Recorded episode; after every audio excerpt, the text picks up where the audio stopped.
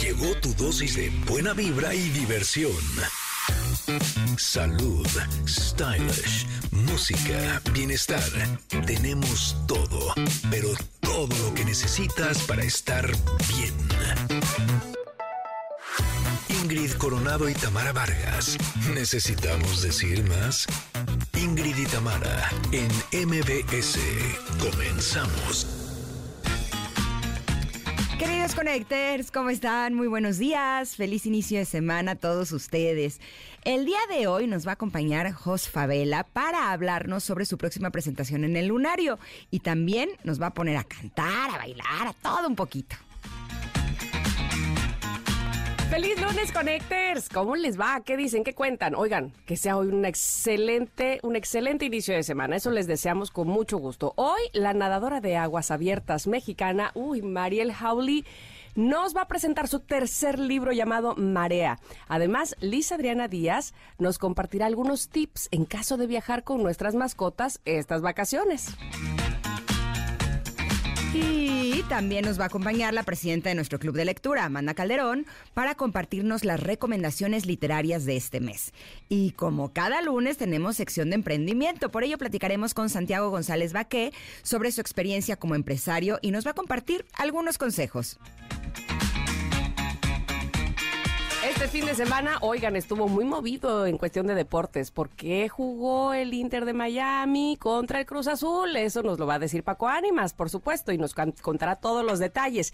Y desde alguna parte del mundo nos vamos a enlazar con Pontón, quien nos trae las novedades del mundo del estilo digital. Así es que, por favor, yo creo que este programa pinta para estar completito y muy bueno. Somos Ingrid y Tamara en MBS. Comenzamos. Ingrid y Tamara en MBS 102.5. Qué buena forma de comenzar la semana, ¿no? Nosotros estamos con todo el ambiente, hasta parece fin de semana. Es lunes de viejitas y bonitas. Esta canción se llama Disco Samba de Two Man Sound, una canción que tuvo gran éxito a nivel internacional y se convirtió en un himno de la música disco en la década de los 70, ya que salió en 1977 y llegó a ocupar los primeros lugares en la lista de éxitos en varios países de Europa y América Latina. ¿Ustedes cómo están, mis queridos connectors? Espero que hayan tenido un gran fin de semana. Muchas gracias a todos los que nos acompañan en el 102.5, pero también saludo con mucho gusto a Córdoba, que nos acompañan en Exa 91.3, y también a Mazatlán, que nos acompañan en Exa 89.7. Y por supuesto que quienes estén en este momento escuchándonos en el podcast, pues también gracias, gracias por elegirnos. ¿Tú cómo estás, Mitam? Ay, bien, bien, bien, este, con un fin de semana bonito, este, se descansó, se... ¿Qué más? Este se estuvo en compañía también. O sea, hubo de todo un poquito. Este, ahora sí no vi los deportes. ¿Tú sí viste algo? Fíjate que no en esta ocasión. Bueno, sí vi un poco de pádel. Estuvieron buenos los partidos. Mis hijos estaban viéndolos en vivo y ahí es donde me doy cuenta que uno puede alegrarse por los demás igual o más que por uno mismo, porque les juro que yo tenía ojitos Remy de decir mis hijos están ahí. Así. Ah, pues sí, claro. Yo lo estaba viendo en la tele, pero les juro que estaba más contenta. Bueno, no más contenta que ellos, porque me mandaban videos y no, no, no. O sea, bueno, estaban en disco samba. Así. o sea, pero ellos estaban compitiendo. No, no, no. Ellos estaban viendo Ah, ya, el ya, ya. WPT en Madrid. Ah, entiendo, entiendo. Entonces Ah, me mandaba su coach videos de cómo bailaban, cantaban, o sea, no, no, no, bueno, rayadísimos y yo lo estaba viendo al mismo tiempo en la tele. Pero yo con ojitos Remy de ellos están ahí en vivo. ¡Hala, qué padre, qué padre! Sí, fue maravilloso. Que tengan esa oportunidad. Porque no hay nada como, o sea, para inspirarte que ver a los grandes, ¿no?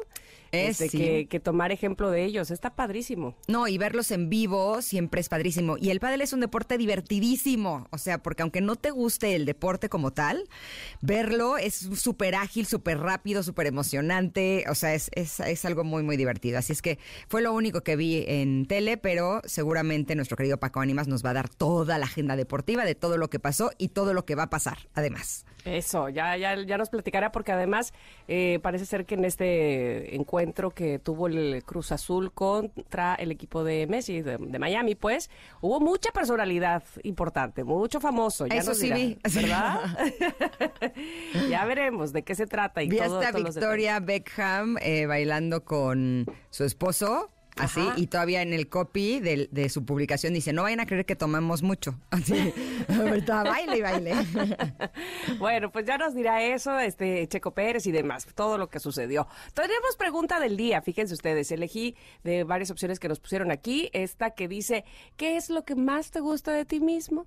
Esa es la pregunta, a veces que no nos chuleamos lo suficiente o lo dejamos ahí, este, pues no, no lo tomamos muy en cuenta, no lo realzamos, no cacareamos el huevo, como dicen por ahí. Así es que dime, por favor, Ingrid, ¿qué es lo que más te gusta de ti? Este, pues yo creo que mi sentido del humor. Ándale. El poderme reír hasta de mis propios dramas. que a lo mejor de inicio no siempre es así, pero ya ha pasado el tiempo, a como agarra uno risita de, de lo que nos pasó, ¿no? Pero cuando es más de lo mismo, ¿sabes? Sí, Ay, ahí dices, sí, "Otra hasta vez". durante sí me río. O sea, de hecho, con mis amigas siempre ya me dicen, ya no sabes si reír o llorar, ¿verdad? Y yo, pues la verdad es que sí, o sea, es pan con lo mismo, ya mejor me río. ¿Tú? Pues eh, yo creo que lo que más me gusta de mí es mi capacidad de adaptación. Ay, sí. a la gente, a los ambientes. Me gusta eso, me gusta que, este, vamos a hacer esto, órale, vamos. Y me, y me pongo la pila y lo, lo hago, aunque a lo mejor nunca lo haya hecho, pero digo, va. Sí, este, si tú dices y tú estás ahí, yo estoy, yo estoy contigo. Eso me gusta mucho de mí. Creo que soy una buena cuata, una sí, buena amiga. sí. Eres, eres bien solidaria. Sí, puede ser que eso me guste mucho de mí. Pero díganme ustedes, por favor, queridos connectors, ¿qué es lo que más les gusta de, de ustedes mismos? También puede ser físico, ¿eh? Se van a chulear alguna parte del cuerpo o lo que- los ojazos, qué sé yo. Ustedes dirán que es aquello que dicen esto, bueno, rompieron el molde conmigo. Que le salió perfecto a mi mamá. en arroba Ingrid Tamara MBS, que es nuestro Twitter, todavía se llama Twitter. Ya no se llama Twitter, ¿Sí se- ¿alguien me puede explicar eso? ¿Ex? Ex, ¿verdad? Creo que ¿Ya sí. no se llama Twitter? Es que ya sabes, ese Elon Musk estaba ahí diciendo. Estoy out. Estaba diciendo, ¿ahora qué haré? Ay, sí.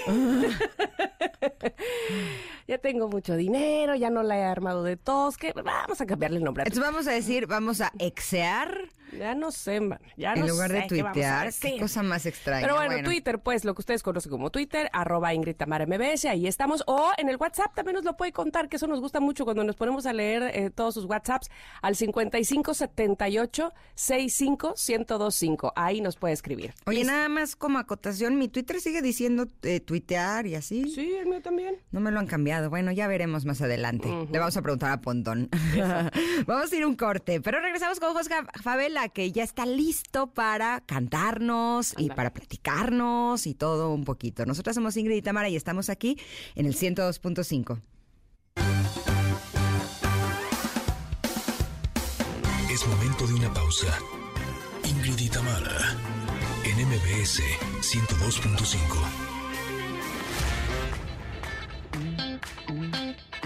Ingrid y Tamara, en MBS 102.5. Continuamos. Ándale, así, así mero se va a armar la fiesta próximamente en el lunario en el Auditorio Nacional porque nos llenará de su música Jos Favela. Bienvenido Jos, bienvenido a este programa, ¿cómo estás? Hola, hola, muy contento de estar por acá. Saludos. Buenos días. Buenos ¿Son, días. ¿Son buenas horas para ti estas o eres muy desvelado? Soy, fí- fíjate que vivo dos vidas porque en el rancho Órale. me acuesto muy tarde por, por la onda del estudio y la música y escribiendo y me- mi papá me levanta muy temprano, entonces estoy como acostumbrado a dormir poco. Órale, bueno, pues eso no sé si sirva tanto para, el- para la cantada, ¿no? Hacer un- una cosa, este, no sé, que te tengas que educar mucho la voz, seguramente. Pues, ¿sabes qué pasa? Que entre más le das como que... Entre más te preocupas por la voz, más te enfermas y más estás... Mm. Yo trato de como... de no ponerle atención y, y darle para adelante. Pero ¿cómo se le hace para dormir poco y estar tan sonriente? Eso. Va, pasa la receta desde que llegó hace una sonrisa enorme saludando a todo el mundo y duerme poco. ¿Qué te Me deberías de ver cuando duermo poco. No, hombre, no me aguanto ni yo. Mucho café, mucho Ah, café. eso, es- eso. es- es la- es No, a. Ingrid no, no le funciona el mucho café. Es que el café me da ansiedad. Así. Soy, un poco, soy un poco delicada de mis emociones, como puedes ver.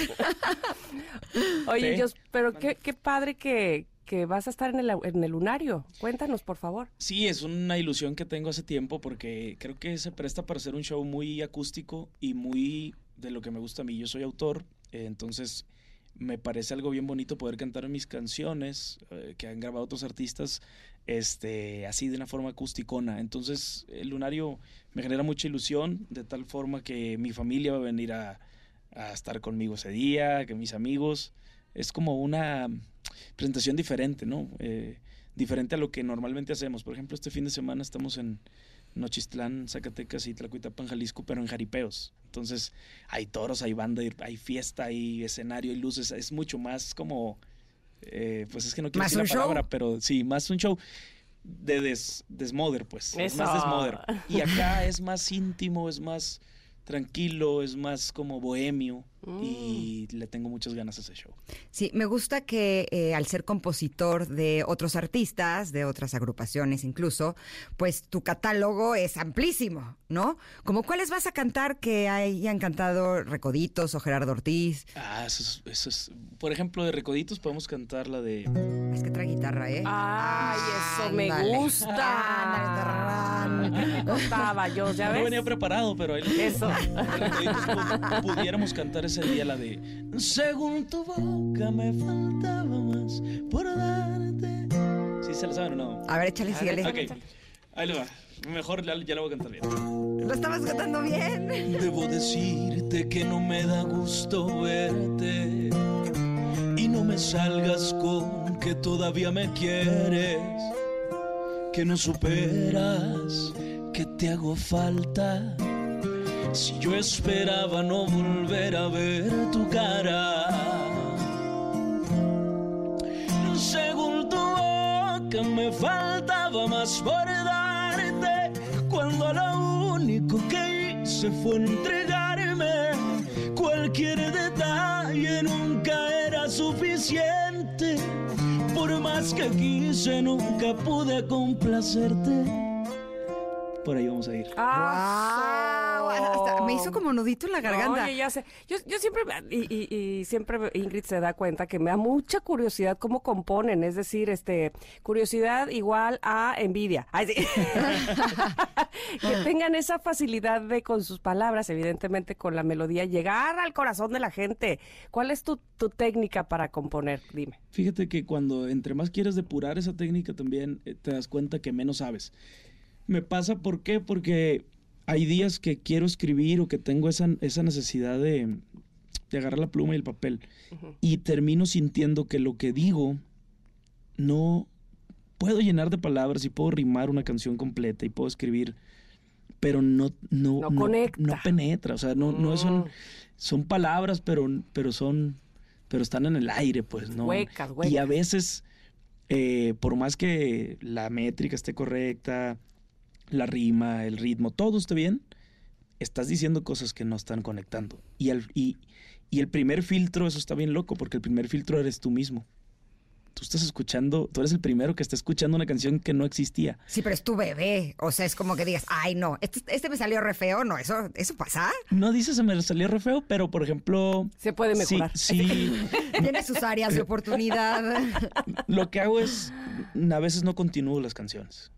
Mientras están Ah. sucediendo. Digo, ¿para qué la llevo a un final donde probablemente no, voy- no va a ser, no, no va a conectar como quiero? Entonces, como que a lo mejor una frase sí me gustó y de ahí parto hacia otra idea y así.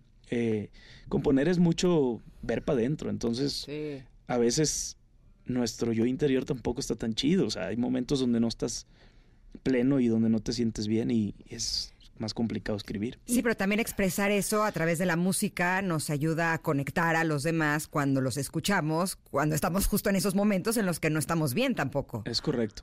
No más que en la balanza de las cosas sucediendo en la vida de las personas, cuando todo lo recargamos hacia ese lado, pues también es como que hay otra canción con el mismo discurso de este güey.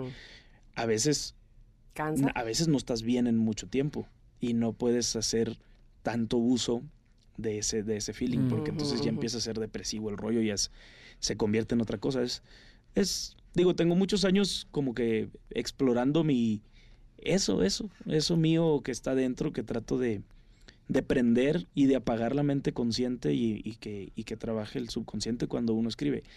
Esa es la mejor manera, yo creo, de escribir, porque cuando lo haces de forma consciente, mm, no, no terminas llegando, ¿no? O sea, Son palabras, pero no, pero no está el sentimiento. Y el sentimiento es lo bonito. Me encanta que te conoces muy bien, este, y entonces es- eso sirve mucho para equilibrarse, ¿no? Este, para decir, a ver, ya llevo un rato en esto, este, en es- eh, sumido en este, en este sentimiento, necesito algo más, algo diferente. Pero te quiero preguntar, ¿ah, ¿te ha sucedido que dices, ah, qué bien voy con esta canción? Bueno, mañana le sigo, y, o ya la terminé, este, mañana me la aprendo.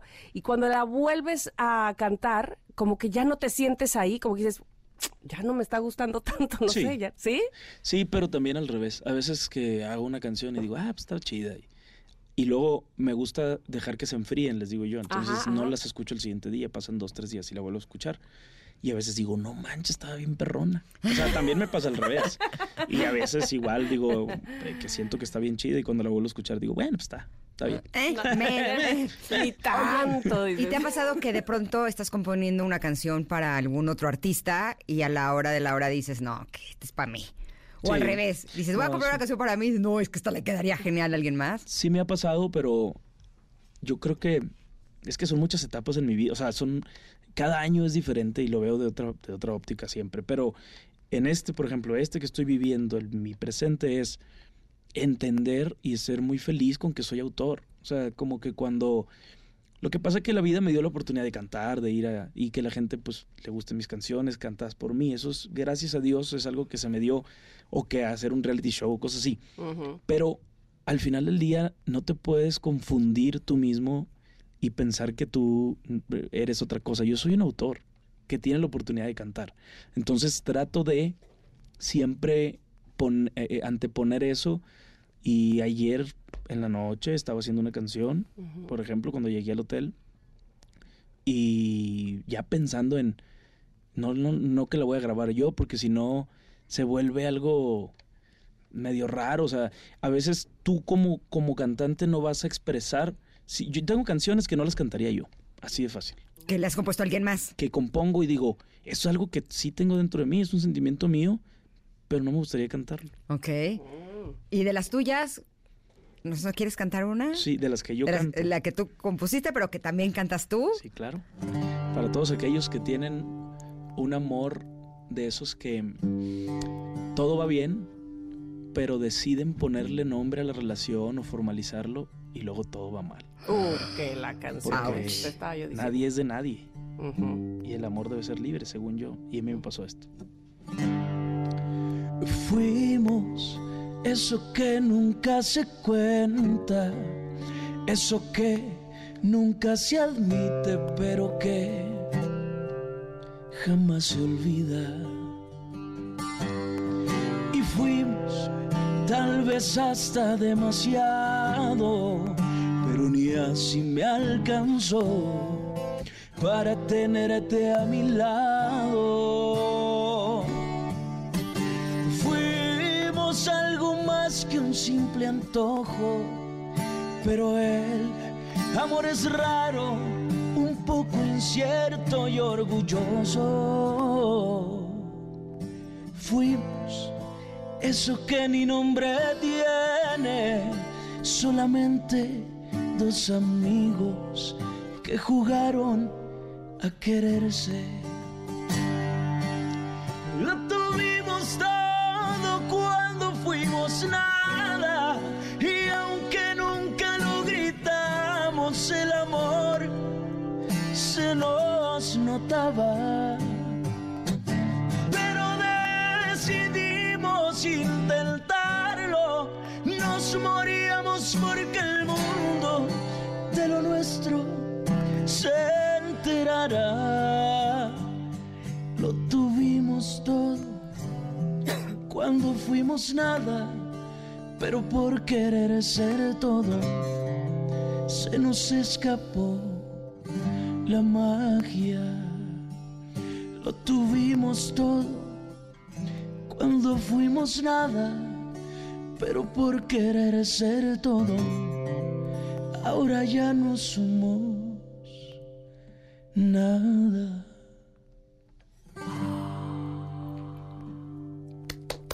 ¡Qué bonito! ¿Sabes qué? No te hace nada la desmañanada ni la desvelada. Síguele durmiendo poco, qué bonito cantaste. Qué bárbaro. Mi maestro de canto diría, qué bien conectas. Qué bien Así, conectas. Qué bien conectas. Ay, Dios, qué, bueno, qué, qué maravilla tenerte aquí en el programa. Mira, tenemos que ir a un corte. Este, yo te pido por favor que nos eh, prepares otra canción para el regreso, si no te Con parece mal. Y sobre todo que nos des detalles para disfrutar de ti y de tus canciones en el lunario del Auditorio Nacional. ¿Te parece bien? Sí, aquí, lo- aquí nos espero. Perfecto, pues vamos rapidito, regresamos, aquí está con nosotros Jos Favela cantándonos riquísimo esta mañana de lunes para iniciar bien la semana. Están en Ingrid y Tamara. Volvemos. Es momento de una pausa. Ingrid en MBS 102.5.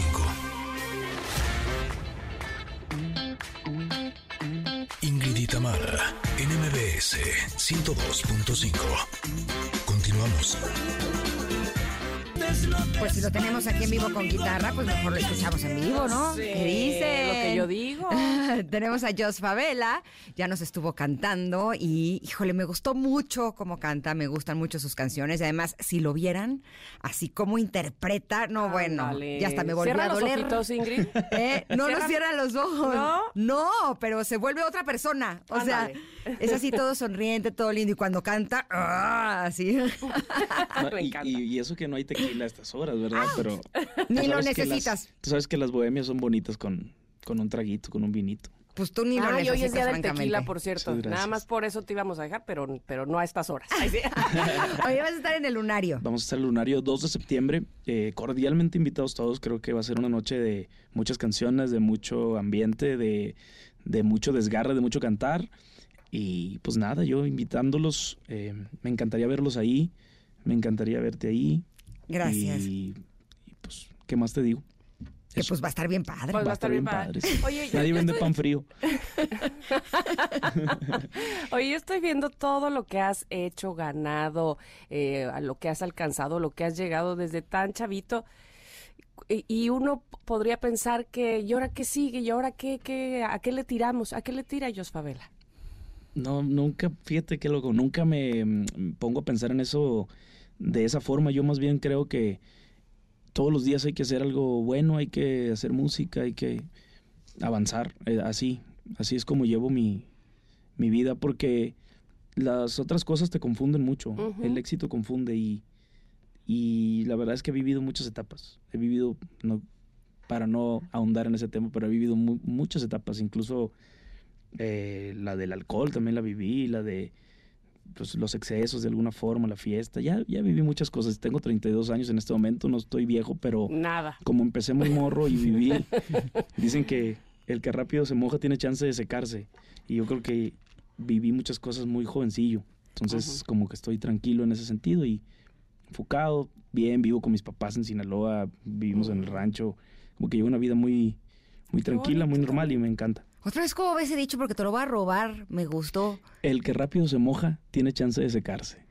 Ándale, porque justo cuando me preguntan que si ahora tomo, les digo, la verdad me tomo una copita, porque sí me mojé un poco cuando era adolescente. Te mojaste rápido, Sí me mojé ya te rápido secaste. y como que ya me ando secando.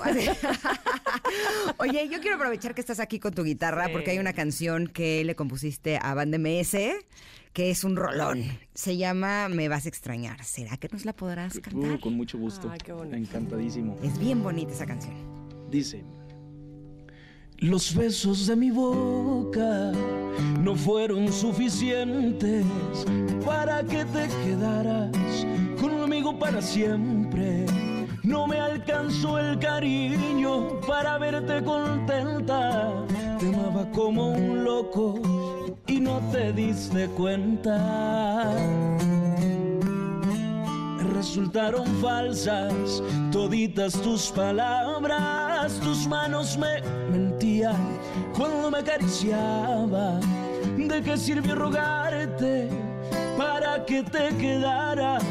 Mi error fue darte todo cuando no vales nada.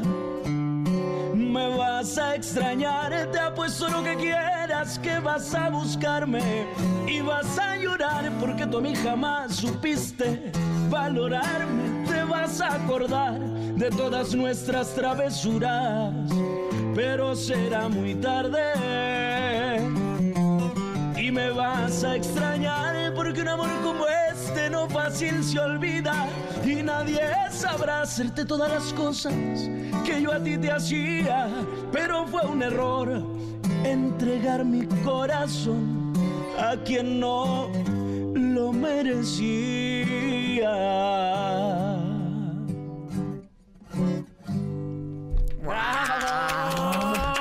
Así Oye. desborda talento. ¿Y sabes qué, Tam? Sí, cierra los ojos. Así. Sí, te digo. Oye, les escribí aquí en el chat, yo en el chat que tenemos en la producción, le pongo, son muy llegadoras sus canciones. Ni estoy en esa situación y ya la quiero dedicar. Me pasó lo mismo.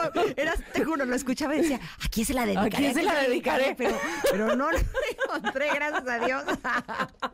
No, es que hay, hay mucho, mucho, mucho talento. De verdad, yo es que ha sido eh, muy eh, satisfactorio tenerte, pero además platicar contigo, porque además uno puede decir, eh, sí, escribe muy bonito y a lo mejor no tienes ese clinch con el con el público cuando te eres entrevistado. Lo tienes todo, me- por eso yo creo que tienes tanto éxito. De verdad que muchas, muchas felicidades. No, hombre, eternamente agradecido. La verdad, eh, siempre esto de la música te da sorpresas, ¿no? y, y la mayor sorpresa que he tenido en los, en el último, en los últimos tiempos es.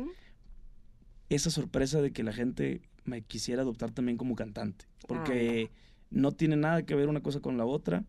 La gente puede apoyar tus canciones, pero no tiene nada que ver con que te quieran escuchar cantando. Y me siento muy, muy bendecido por eso y agradecido sobre todo. Y con ustedes por el espacio, la verdad. Muchas gracias, espero verlas pronto. Se va a poner re bien ese lunario, Sí, sí, francamente. sí, sí, sí, Vaya preparado, vemos, vaya preparado. Eh, sí, de- voy a ir pensando a quién le voy dedicando esas canciones para que entonces así pegue más. De aquí a ahí te puedes enamorar y desenamorar. Uy, ni se lo digas. Como para que... Ni, ni me lo digas a mí porque yo, mira, soy bien romántica, Bien bien, obediente. enamoradiza, bien obediente y bien chillona. Así. y si me das dos tequilas, uy, yo creo que hasta encuentro a quién dedicárselas. Ya nos vemos, se va a poner bueno. Perfecto, pues ya lo saben, ¿puedes recordar la fecha, por favor? Sí, claro, 2 de septiembre, Lunario del Auditorio Nacional. Eh, tengo la fortuna de decirles que pues hemos recibido mensajes de todos lados y van a venir, va a venir gente de muchos lados. Por eso me parece que es una ocasión muy especial, porque es gente que le gustan mis rolas y de repente te piden canciones que, que o sea, te sacan de tu, de tu zona de confort. Así, esa, esa rola que te grabó Intocable, cántala. Y a eso vengo, o sea, vengo a complacerlos, vengo con muchas ganas de cantar canciones que no son las más populares, sino que es, es- que es gente que realmente te sigue, la que va a ir al lunario. Entonces, pues muchas gracias, nos vemos ahí y espero que sea un gran show. Y sabes que ya me inspiraste, me voy a ensayar una de estas para mi Ándale. clase de canto, para mi karaoke, igual y en una de esas digo, para cuando me salga así, con mucho Exacto. sentimiento. No, y si, y si Y digo, si quieres, hasta le cantamos en el lunario. ¿por qué no? Ándale, no. bueno, no, espérate, ya, todavía sí. no estoy preparada. Al, al siguiente ya. O sea, exacto, pa- hay para dentro de como un par de añitos, yo creo que ahí ya me saldría medio bien. Así. Tú, tú mandas, yo puesto estoy. Ay, qué Pero bonito. muchas gracias por la invitación, eres un encanto. Gracias. Te deseamos todo el éxito del mundo y gracias por estar aquí. Bendiciones, gracias a ustedes. ¿Te gustaría irte con otra canción? Sí, ¿Una podemos- tuya? Podemos, este, claro. ¿Sí? Para irnos a corte, ¿qué dices? O ya Es- nos engolosinamos No, mucho. no, con Así. mucho gusto. Ay, pues es que hay que aprovechar. Esta dice, híjole, ¿de amor o desamor? A ver, Una de amor. Ándale, A ver. para cambiarle. Ah, Sí, exacto. sí, sí. Ahora vámonos para arriba. Igual y esa sí la podemos dedicar. por la magia de tus ojos dulce de tus labios. Yo me volvería tu esclavo, tu mendigo, tu payaso, o lo que quisieras tú. Por la dicha de mirarte, o el placer de saludarte. Yo haría lo inimaginable, cruzaría todos los mares solo por tener tu amor. Porque nunca había visto junta tanta belleza, porque antes de ti no conocía a las princesas. Porque por más que busco no hay palabras correctas para explicar lo que siento cada vez que me besas. Porque si hay un mañana yo lo quiero contigo, porque estando a tu lado no me importa el camino, porque ahora lo entiendo y todo tiene sentido. Tú eres esa razón por la que creo en el destino. ¡Bravo!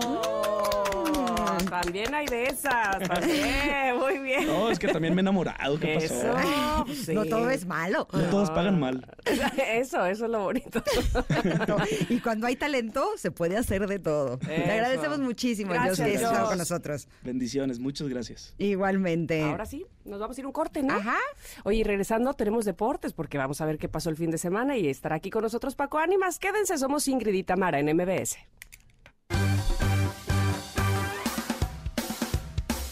Es momento de una pausa. Ingrid y en MBS 102.5.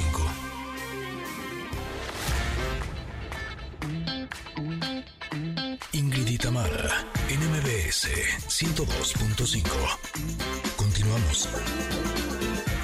Ok, ok. Bueno, les recordamos que hoy es lunes de viejitas y bonitas, por cierto, ¿eh? Este, para que si tienen alguna canción de este, pues de esas que ya a lo mejor pasaron los años, pero siguen en sus recuerdos y que está muy bonita, nos la haga saber en arroba Ingrid MBS. Ahí es nuestro ex. Este, me tengo que acostumbrar a decirlo ya. Este, o también pueden utilizar eh, nuestro WhatsApp para comunicarse con nosotras. Pero bueno, yo les voy a decir a todos ustedes, querida Ingrid, también a ti, para Ajá. ustedes este, que nos escuchan en casa o en donde quiera que nos escuchen, realmente créanme que tienen que comprobar la suavidad, la delicia, la frescura que es acostarse sobre el cubre colchón Soñare Extra Confort. ¿Lo has probado? No, no, no, no, no. Si no, tienes que hacerlo, ¿eh? Sí, la verdad es que es una delicia y lo hemos platicado en este programa muchísimas veces de la importancia de dormir bien. Ay, por favor. De estar en una cama que sea cómoda. Rica. No, exacto, que nos ofrezca todo lo que necesitamos para que nuestro descanso realmente sea profundo, ¿no? Eh, la verdad es que cuando lo he tenido en mi cama, no, no, no, es una verdadera delicia. Muchísima gente ya ha dado su testimonio y me han dicho que es la mejor inversión que han hecho para renovar su colchón y, a lo, y lo mejor de todo es que es un bajo costo. Esto está maravilloso. Por eso estoy feliz de recibir en esta cabina a Tony, embajadora de Soñari, para contarnos un poco más. Ay, Ingrid, Bienvenida, Tony. gracias, Ingrid. Además la conozco de toda la bienvenida. vida. Desde chiquitas nos ¿De conocemos. Sí, ya estuvo qué conmigo en tele, Ya justo hablando de hecho- Soñare. Exacto. Y ahora el hecho de que esté aquí me da una alegría enorme. Ay, Bienvenida. Tony. gracias, Tony. chicas. Estoy feliz de estar con ustedes. Primera vez en este espacio, muy Anda. contenta. Y bueno, sobre todo con buenas noticias y súper, súper sorpresa para toda su audiencia. Chicas, lo hemos dicho, cuando no dormimos bien, ¿cómo estamos? Mal. Yo siempre No, lo digo. bueno, Mal. sí. Todo se arruina. O sea, Todo se el arruina. día se vuelve una cosa terrible, honestamente. Exacto, estás de mal humor, te ves mal, te sientes enfermo, no piensas bien, andas todo desganado, te peleas con el que se te pone enfrente. Bueno, te pasa absolutamente de todo. Ahora, mucha gente dice, pero es que yo sí duermo seis horas. Sí, pero ¿cómo las duermes? Más vale calidad que cantidad. Esa es la gran diferencia. Ahora, Sí, mucha sí. gente dice, ok, es que sí, tengo que tener un colchón bueno. Yo tengo un colchón nuevo, pero cuando lo elegí me equivoqué porque está demasiado duro. O tengo uno muy viejo que está todo pandeado y se le sienten los resortes y tal. Bueno, hoy comprar un colchón es ridículamente caro. Vas a la tienda y bueno, te, te, te da algo. O sea, es carísimo tener un colchón. Lo que tienen que hacer, ustedes que me están escuchando y que tienen en casa ese colchón que no les está funcionando para descansar, darle nueva vida, renovarlo, dejarlo como nuevecititito de paquete. Así va a pasar Ajá. con el cubrecolchón Soñare Extra Comfort. ¿Qué van a hacer? Lo van a poner como una sábana convencional, un, dos, tres, cuatro esquinas, y en ese momento que te acuestas, vas a sentir, ¿qué te digo? Se llama el efecto gravedad cero. ¿A qué les suena, chicas? A que estás en las nubes. Ay, Ay, qué ay, ay, ay. que flotas, que flotas. ¿Qué flotas? Que estás en las nubes porque justo lo que hace es amortiguar todo el peso de tu cuerpo, cabeza, cuello, espalda. Te alinea, te mejora la postura, te olvidas de los ronquidos. Si duermes con alguien que da patadas, que se levanta 20 veces al baño, Ay, que no. te da una lata, olvídate de esos microdespertares porque aísla los movimientos. Eso es una chulada. Ahora, en esta temporada entre que frío, calor, ya no entiendo qué pasa, frío, calor, humedad y todo al mismo Sí, tiempo, sí. no se me preocupen porque es termorregulador. ¿Qué quiere decir? Que si hace frío se mantiene calientito y ahora que hace mucho calor se mantiene fresco y te deja dormir porque las Ah, noches de bueno. calor, ¿qué tal? ¿Cómo dan latas? No, hombre, no puedes dormir. O sea, te Sí, tapas, te no. destapas. ah, O sea, sí, es una locura. Es imposible. Como Y- tortilla en comal, te estás dando vuelta y vuelta. ya No, sabes qué. Ay, exacto. no. Ahora dime una cosa, no es necesario invertir en un nuevo colchón. No, O sea, para es con el nada. colchón que ya tienes, nada más Sí. con el cubre colchón tienes todos estos beneficios. Exacto, no tienes que invertir, no tienes que desembolsar, no tienes que endeudarte para nada. A costo muy bajo, accesible para todos ustedes. Es más, mira, me voy a ir adelantando. A ver. Les traigo un ofertón donde les voy a dar la oportunidad de tener cinco productos estrella. Cinco productos estrella de la familia Soñare pagando uno con súper descuento. Así que, chicas, agárrense y ustedes que nos están escuchando, agárrense y agarren su teléfono. Los invito a que empiecen a marcar ahorita al teléfono 55 41 66 40 62. Lo voy a repetir despacito. Por favor. ¿Lo tienen? ¿Lo apuntaron? Sí, Ahí va otra vez.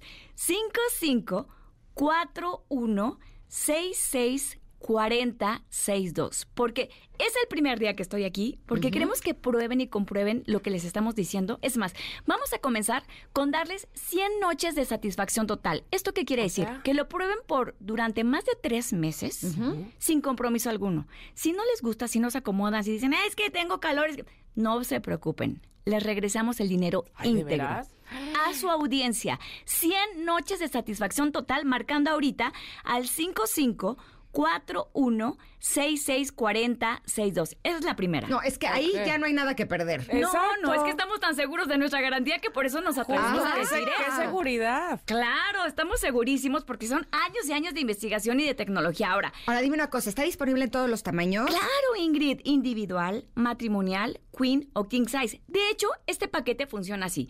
Van a tener derecho de escoger el que quieran, porque van a tener dos por uno. Comenzamos con dos por uno. Van a pagar uno del tamaño que quieran, con súper descuento, y el otro del tamaño que quieran va completamente gratis.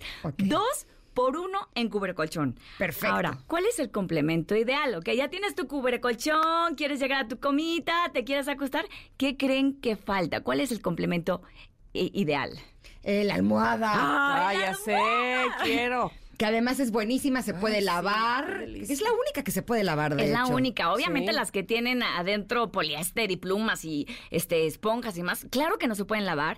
Con esto te vas a olvidar de virus, ácaros, bacterias, gérmenes, este, asma, alergias, tos, todo, porque la Piel. puedes lavar. Piel, maquillaje, saliva. Bueno, si le echamos un ojo a la almohada con un microscopio, se mueren, chicas. Sí. se quedan heladas de lo que respiramos por muchas horas cuando no tenemos una almohada con tecnología.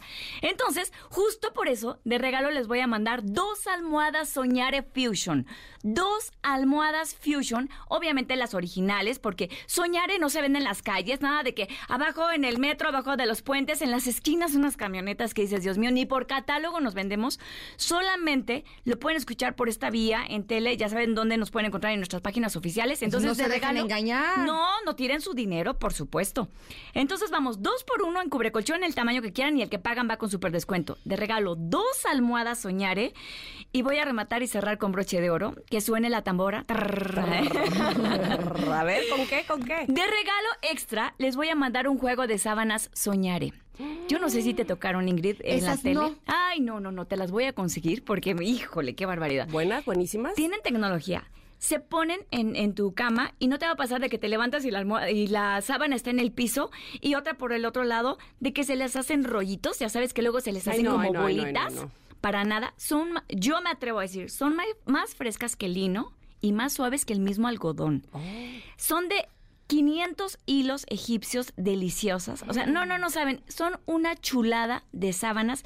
Hay blancas, hay gris Oxford, hay en todos los tamaños. Ustedes eligen. Entonces ya van cinco productos estrella de la familia Soñare pagando solamente un cubrecolchón. Así que a marcar en este momento. Señores, tienen una hora siendo las 10.46 de la mañana. No hay pretexto. Todas las llamadas que alcancen a entrar, a todas les vamos a dar este paquetazo que solamente lo van a escuchar aquí con Ingrid y con Tamara. 55 41 66 55416642. Repito, 5541 664062. Chicas, ¿saben qué? Estoy emocionada. Tamara, te voy a balconear. No, Sí, ba- es que- balconeala, que- balconeala. acaba- La, la voy a sí. balconear porque nos ponen en el chat. Quiero, todo. quiero todo. Ya me dio FOMO. ¿Cómo no lo tengo yo? Tamara, a ver, Tamara. 5541664062. Exacto. Voy a hacer. Ahí está. Y saben qué, miren, estamos de verano y queremos consentir a todos los chiquitos mexicanos. Voy a, voy a regalarles algo extra a las primeras 50, ¿va? ¿En 50 serio? llamadas. Ah, yo, pues es que ya vengo con todo. Ya que estoy echando soñare por la ventana, vamos a consentirlos. Llegaste para quedarte, ¿no? Oye, O sí, sea, van a quedar aquí todos los diario. días. Sí. Claro que sí, chicas. Miren, este verano tenemos sorpresas para todos los pequeñitos. Queremos invitarlos al Papalote Museo del Niño, del Niño a partir del 27 de julio para que se sumerjan en una increíble experiencia que se llama Misión Sueña.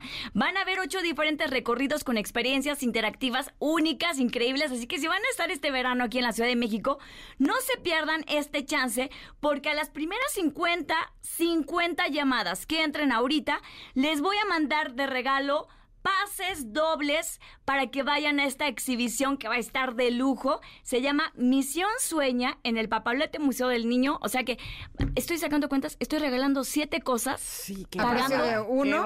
Con precio, a precio de un cubrecolchón. Con súper descuento, me van a correr. Pero que me corran a gusto, así que les voy a repetir el Que me teléfono. corran a gusto este, y ya me dan trabajo ahí con Ingrid Que y me, que me corran y que digan, no importa, Bento, ni te consolamos, aquí eres también integrante. Eso, eso, Oigan, eso, voy a eso me repetir el gusta. teléfono, Por chicas. favor. Última vez. 55 41 66 40 62. 55 41 66 40 62. ¿Saben qué? Hasta 12 meses sin intereses y envío gratis. Me voy, no puedo Eso, más. no. ya, ya Ya aceptan todas las tarjetas de crédito. Todas las tarjetas de crédito. Bueno. Hasta 12 meses sin intereses y envío gratis, ya. O sea, Ah, no me pueden pedir ¿Envío más. gracias a toda la República? Envíos a toda la República, Ay, Dios querida. santo, No, no, Tony, qué bárbara. No, Ay, es que un esto está aplauso ti. buenísimo. Ya hasta me emocioné, ¿eh? Eh, no, yo también. No hay pretexto, así es que conéctense. El teléfono es 55 41 66 40 62. 55 41 66 40 62. No hay pretexto para no, No dormir bien. Exacto. Listo. Y recuerden que lo más importante es entre dormir y descansar, soñare es la diferencia. Ay, qué bonito, Tony. Cuando quieras venir a este programa, qué bárbara. Qué Ay. buenas noticias nos has traído el día de hoy. Chicas, ojalá que, que no me corran y que venga mañana también. Vas a ver que sí. Sí, nos vamos a ir un corte porque aquí vemos muchos que vamos a hacer nuestro pedido. Eso. Gracias, Tony. Gracias, Ingrid. Gracias, Tamara. Vamos a ir un corte, regresamos. Somos Ingrid y Tamara, ¿sí? Aquí en MBS. Es momento de una pausa. Ingrid y en MBS 102.5.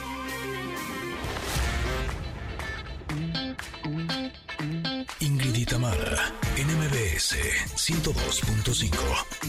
Continuamos. Connectors, en la primera hora de este programa, Ingrid y Tamara en MBS, Jos Favela nos deleitó con su talento, su guitarra, nos habló de su próxima presentación en el Lunario. Escúchenlo, por favor. Según tu boca me faltaba más por darte cuando lo único que hice fue entregarme. Cualquier detalle nunca era suficiente. Por más que quise, nunca pude complacerte. Les confieso que tiene una fan nueva. Eso. La verdad, me rayó. Sí, sí, Así sí. les juro que sí, me- sí me la voy a ensayar. a ver si un día de estos me sale. Oigan, y más adelante hablaremos sobre tips para viajar con mascotas. También Santiago González Baqué nos compartirá algunos consejos para emprender. Amanda Calderón nos compartirá sus recomendaciones literarias de este mes. Y ya tenemos aquí en cabina a nuestro querido Paco Ánimas con los deportes. Nosotros somos Ingrid y Tamara y seguimos aquí en MBS.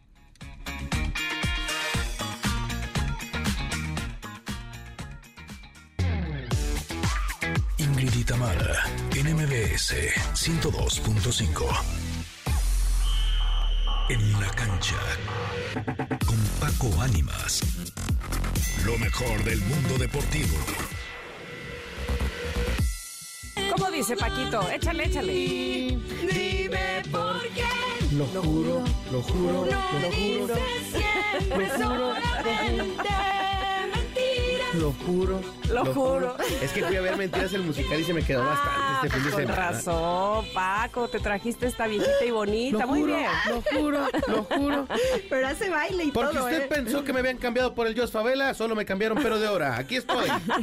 ¿Eh? Y es que el Sí, Jos Favela porque- está igual de chaparrito que yo, pero más flaquito. Mira También traen canción y talento. Sí. Es que cada quien su onda, porque Jos Favela no sabía nada de deportes y tú sabes todo. Es Así que, correcto. por favor, dinos, ¿qué pasó este Un abrazo a mi compadre, el Jos Favela, que, que ahí lo saludé en el pasillo precisamente. Oye, pues muy contento de estar con ustedes porque hay mucha información deportiva que platicar, harta información deportiva que platicar. Y es que eh, dentro de lo que ha sido la actividad eh, de este eh, fin de semana, pues comentarles a todos que hay noticias importantes en el argot del deporte. Y es que eh, eh, se llevó a cabo la primera jornada de la League's Cup, debutó Lionel Messi, ¿qué creen? ¿Qué? Gano. La única Ah. tarea que tenía el Cruz Azul era amargarle el fin de semana al mundo diciéndole, le ganó el Cruz Azul a Messi. Pues no, se le pusieron en bandejita de plata, uno por cero ganaba el Inter de Miami, empata el Cruz Azul uno por uno, entró Lionel, se cayó en el borde del área, tiro libre y su especialidad. Adentro que están cenando gol de Messi y termina por ganar el Inter de Miami después de ser el último lugar de la tabla general de la MLS. Arranca con triunfo. Feliz Kardashian, feliz LeBron James, feliz Beckham, Victoria, feliz todo Miami. Marc Anthony. Y el Cruz Azul una vez más. ¿Quién más Marc? Anthony Este, también. Ay, había mucho artista, mucho artista. Sí, oye, pero dime una cosa, ¿qué copa era esa o por qué se Ah, estaban es que enfrentando? ahí te va, ahí te va. La Liga MX y la MLS acaban de hacer una pausa de un mes para llevar a cabo el primer torneo entre los dos, eh, entre las dos ligas, donde todos sus equipos participan, la Leagues Cup. Este torneo es básicamente negocio para que se llenen las arcas de o las sea, es amistoso. Mm, sí, eso se juega la Leagues Cup y el derecho de participar en el Mundial de Clubes. Ah, o sea, sí, Ajá, cuenta. exactamente. Entonces, bueno, entonces arrancó con, va a ser un formato de mundial, arranca con una fase de grupos, tres partidos, y después eh, califican a 16 de final, y ahí se unen los equipos que ya estaban calificados a la CONCACAF, digámoslo así, como es el Pachuca, como es el Rayados, como es, o sea, esos equipos, Tigres incluso, esos ya están en la siguiente fase, digámoslo así, no van a tener fase de grupos.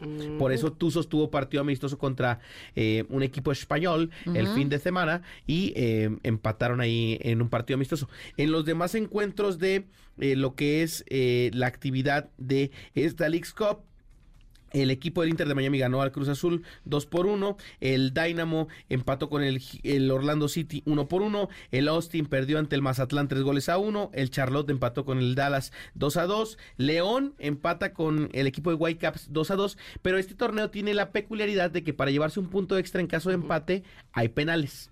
Se Ah. fueron a tanda de penales en el León contra Whitecaps. ¿Cuánto creen que quedaron en penales? A ver. 16-15. ¿Cómo? O sea, no se definía, tar- no se definía, no, No, se definía. La tanda de penales más larga eh, en este torneo ya se dio. Uy, me hubiera 16 a encantado, 15. esa es mi parte favorita del fútbol. Parecía que no se acababa. 16 penales acertados por León, 15 por los Whitecaps. Muy bien. Sí, estuvo padrísimo. New York empató con New England Revolution, se llevó el punto extra. Filadelfia venció a Tijuana 3 goles a 1. Real Salt Lake le pegó al equipo de Seattle Saunders 3 por 0. El equipo de Timbers eh, terminó por derrotar a el equipo de Earthquakes. El equipo de New York City cayó ante el Atlas 1 por 0. Cincinnati empató con Sporting Kansas City. Expulsaron a Pulido, que se va a perder el duelo contra las Chivas, por ejemplo, por andarse expulsando. Agredió a un futbolista con un cabezazo. En fin, Ay, sí. Nashville eh, venció 2 por 1 a Colorado, Minnesota vence 4 por 0 al Puebla, Columbus Crew le pega 2 por 1 al St. Louis y así las cosas en la jornada 1 de esta Leagues Cup. Son demasiados partidos, Oye. Ingrid. Te veo la cara y dices, Oye, pero ¿cuántos son? Sí. Pero ¿cuándo hubiéramos hablado de esto si no es que Messi está ahí? O sea, de verdad que están cumpliendo el cometido. Sí, no, no, no. Para empezar, el estadio de Miami jamás lo habían visto lleno.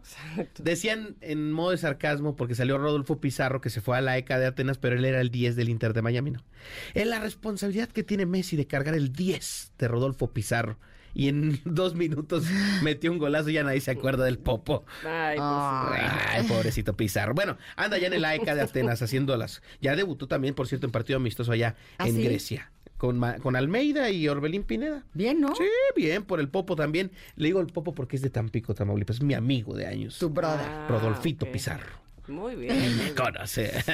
bueno, esto pasó en el fútbol Exacto. mexicano y estadounidense. Además, hubo noticias eh, también porque hubo Fórmula 1. Checo Pérez vuelve al podio tras un fin de semana atropellado. Parecía que otra vez pintaba para no dársele bien las cosas. Logra rescatar posiciones después de arrancar en noveno lugar. Termina en tercer lugar. Lo hace muy bien el Checo Pérez y ahora se mantiene en el segundo lugar del campeonato de pilotos y sigue sumando para Red Bull, que pues tiene a Verstappen, que es una bestia en el automovilismo, 12 victorias consecutivas, récord de Verstappen. Luis Hamilton lo intentó, la tuvo, la tenía, se le fue. ¿Cuál fue el récord de Lewis Hamilton? ¿Te acuerdas? No me acuerdo. Porque tuvo una racha en la que ver, siempre déjame- ganaba él, déjame que me acuerdo que hasta vuelta. mis hijos me decían que ya se había vuelto aburrido porque siempre ganaba él mismo. Antes de la aparición de este hombre, ¿no? Antes de Verstappen, ¿sí? Fue de... mm, es que me aparece el récord en general. A ver, ok. Bueno, yo ahorita te lo busco si quieres. Ahorita lo sigue. buscamos. Pero bueno, eh, dentro de la actividad del mundo deportivo ya están ahí eh, pues eh, este- estos datos que... eh, pues termina por ser algo muy interesante para Checo el retomar la confianza principalmente, ¿no? 61 carreras ganadas, ¿puede ser? A ver, déjame Sí, ver. pero yo decía hacia Lilo. Eh, consecutivas, ¿no? Ah, Porque- que ahorita son las 12 eh, eh, de, de esta manera. Entonces, bueno, termina por ser un, un resultado importante también para el fin de semana. Ahora, la Liga MX femenil también vivió jornada regular porque está tomando el protagonismo de los días importantes en el fútbol de nuestro país. Los fines de semana, América le ganó al Santos Laguna. Katy Martínez marca tres goles en este partido y se pone a un gol de ser la histórica goleadora de la Liga MX femenil. 12 podios, discúlpame. 12 a lo largo de toda la temporada 2010. Pero fíjate, no son 2007. consecutivos, ¿eh? No son consecutivos, eso es lo importante. Ah. Ahí- Es que mira, lo que estoy viendo es que, o sea, el eh, Hamilton sí fue campeón siete veces, pero campeón de el mundo, o sea, de todo sí, el exacto. completo, no de carrera por carrera. De carreras, a ver, déjame ver aquí. Sí, y cuando fue así, sí estuvo cañón, porque fue campeón 2008, 2014, 2015, 2017, 18, 19 y 20. O sea, hubo cuatro años que fue el campeón del el mundo. O sea, Ahí les va. Con esta doceava carrera rompió el récord Max Verstappen. En esta ocasión terminó por romper el récord que existía. De estos 12 grandes premios ganados por el equipo liderado por Christian Horner, 10 han sido eh, gracias al, al neerlandés Max Verstappen y dos han sido del Checo Pérez. O sea, van 12 consecutivas históricamente de Red Bull como tal. Ok, y Verstappen lleva dos años siendo campeón del mundo, Exacto. 2021 y Todavía le falta 2022. mucho, digamos así, para, para alcanzar ese récord. Para alcanzar lo que hacía Hamilton, correcto. Pero- sí, pero por lo visto sí Pero, lo va por ejemplo, Sí, ahorita, allá por va, ejemplo, allá va. ahorita no ha- nadie ha ganado que no sea Red Bull en lo que va de la temporada. Podría ser un récord histórico nuevo, ¿no? Claro. Que todo el torneo lo ganara Red Bull. Ya. Eso es lo que están peleando. Pero ¿A quién bueno, le vas? yo, no, la verdad no tengo escudería. ¿No? ¿Para qué te voy a decir mentiras? No, Pero yo- disfrutas de la pero Fórmula, disfruto de la. Fórmula 1 actualmente. Antes yo ni veía los carritos. a lo lejos. Me acuerdo de Adrián Fernández así a lo lejos cuando estaba chico. Pero en realidad, hoy por hoy me encanta que Chico Pérez sea protagonista de un equipo ganador, ¿no? Que transmitiéndolo al fútbol o transportándolo al fútbol es como si Checo Pérez fuera el Real Madrid, ¿no? Estuviera en el Real Madrid. Fuera Benzema y Cristiano en su Ah, tiempo, ¿no? Pues estaría padre. O Messi y Xavi, por ejemplo, en sus tiempos. Pues Ronaldinho está- y Eto'o. Pues sí, sí me ¿Eh? gusta. ¿Te late? Sí. Bueno, entonces me da mucho gusto que el mexicano esté haciendo las cosas tan bien como el Checo Pérez, que se decía contento porque, pues sí, ya estaba desesperadillo mi Checo porque no ganaba nada, no se lograba subir a nada. Y a pesar de eso, mira, e- es una bestia Verstappen, le lleva 110 puntos de diferencia en el campeonato de pilotos, pero Checo Pérez también se mantiene como 70, 80 puntos arriba de su más cercano perseguidor, que es Luis Hamilton. No, y finalmente ha sido el piloto de Fórmula 1 mexicano que ha hecho más cosas en la historia del el mundo mejor mundial. de los mejores, es correcto. Exacto. Oye, pues Paquito, muchísimas gracias por toda esta información. ¿Dónde te podemos encontrar para más información deportiva? Arroba Paco Ánimas en Facebook, Twitter e Instagram. Ahí nos podemos encontrar y seguir leyendo de todo lo que pasa en el mundo del deporte. Y el próximo lunes aquí con Ingrid y Tamara. Qué Eso. ¿Eh? Gracias, Paquito. Un abrazo. ¿A qué a va? un corte. Regresamos. Somos Ingrid y Tamara en MBS. Volvemos. Es momento de una pausa. Ingrid y Tamara, en MBS 102.5. Ingrid y Tamara, en MBS 102.5. Continuamos. Pontón. En MBS, Lo mejor de tu vida digital. Amigos, no sabemos dónde, no sabemos en qué punto de este planeta, pero hoy vamos a hablar con nuestro amigo Pontón. ¿Dónde estás, Pontón? Cuéntanos, por favor. Pues en este momento me encuentro como viajando en el futuro. En el prácticamente, porque eh, voy hacia Corea, justamente a Corea del Sur, a la ciudad de Seúl, ¡Qué en donde vamos a conocer, bueno, pues los nuevos dispositivos de esta marca coreana Samsung. Pues muy interesante, ¿no? Ya medio nos dieron alguna pista de que son, pues, teléfonos flexibles o pantalla, eh, pantallas flexibles, pues, Ujú. y ya sería como la quinta generación que lanzan. Entonces, alguna vez dijeron, ah, los, esos teléfonos flexibles están padres, pero, pues, quién sabe, ¿no? y pues ya van en la quinta generación, o sea, Wow. entonces bueno, pues ahí van funcionando y a ver qué más nos qué más con qué más nos sorprenden. Justamente la el evento es el día 26 de julio, Entonces ya próximamente ya estará este en pues ya estaremos ahí reportando ahora sí con los detalles qué es lo que, que van a presentar y todo. Y es la primera vez que lo hacen en esa ciudad. Generalmente lo hacían en Estados Unidos, con la prensa mundial, gente especializada en, en tecnología, creadores de contenido, influencers, pues los invitaban ya sea a Nueva York o a San Francisco. Bueno, pues ahora se lanzaron estos compadres coreanos para mandar a todos a Seúl. Entonces se va a poner interesante, se va a poner padre, a ver qué tal. Ya lo creo que sí. Bueno, de entrada por, por el propio viaje o, o el, pro- sí, la propia ida a, a Corea eh, o a, a Seúl en específico es maravilloso. Este, vete preparando para el jet lag, tanto de ida como de vuelta, tus 16 horitas de diferencia. Exacto. Este, pero por otro lado, y me parece obviamente lo más importante, pues estás en, eh, estarás en un lugar donde digamos, nace mucha tecnología de- y además tecnología para diferentes rubros, ¿no? Sí, exacto. Este, eh, la verdad es que, bueno, primero que nada, me siento muy afortunado porque es la segunda vez que vuelvo a Asia. La primera vez también fue a Corea hace como 10 o 11 años Órale. y esta segunda vez es lo único que conozco prácticamente de Asia, Seúl. Tú, bueno, tuviste oportunidad de hace unos meses de irte a Japón. Me imagino que pues debe ser algo medio similar, sin embargo, Sí. el idioma pues sí cambia, ¿no? Aunque Sí. sean como estas cosas este, o caracteres que no entendemos ni, ni los chinos, ni los japoneses, ni los coreanos, pero el, el idioma es totalmente diferente. También la tecnología, hay muchas marcas coreanas, por ejemplo, en este sentido, bueno, vamos con Samsung, pero por ejemplo de autos, está Kia, está Hyundai, está, por ejemplo, la competencia es el G, o sea, hay mucha tecnología, eh, muchos hologramas, mucha música también relacionada con tecnología, el K-pop, eh, los hologramas, los estos eh, human virtual humans que hemos hablado alguna vez, que son estos influencers virtuales, ¿no? O bandas de música virtuales, etcétera. Entonces, bueno, pues ojalá tenga algún día ahí este, extra con el que me pueda lanzar. Ahí tengo una amiga que vive en Corea, entonces ella pues, le voy a dar a, a ver si me da algunos tips de dónde ir, en donde haya lo más tecnológico posible, que no obviamente aquí en el occidente pues no lo conocemos, ¿no? Entonces para tomar algunas fotos y estarles platicando qué me encuentro diferente allá. Sí, yo creo que eh, eh, vas, vas a la fuente, hijo. Es decir, vas a donde pongas un pie, estoy segurísima que vas a encontrar muchas cosas innovadoras. Innovadoras inclusive, yo me di cuenta ahora, eh, justo al- en el viaje que hice a Japón, que...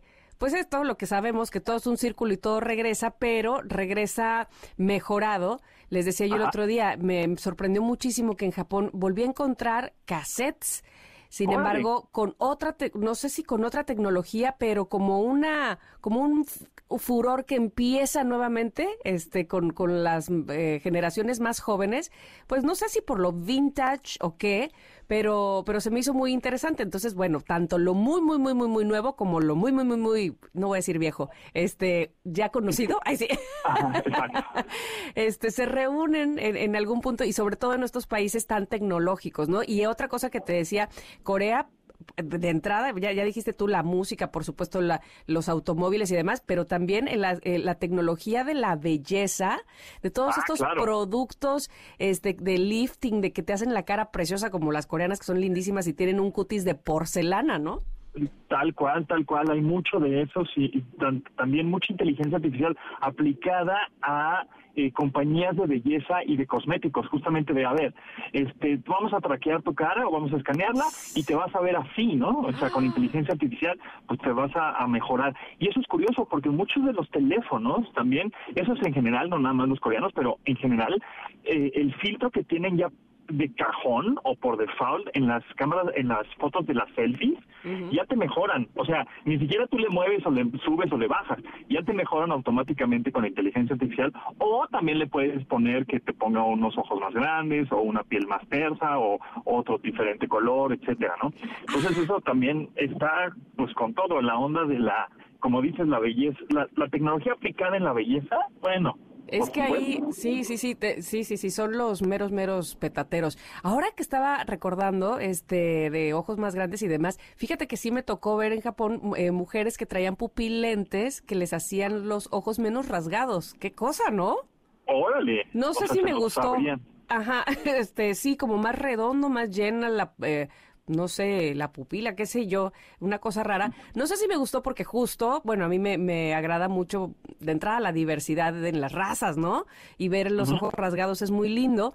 Y también me daba un poco de miedo decir, bueno, tan tanto nos queremos cambiar, así, hasta eso nos queremos cambiar, ¿no? Este, lo- los rasgos que eh, ra- raciales, pues.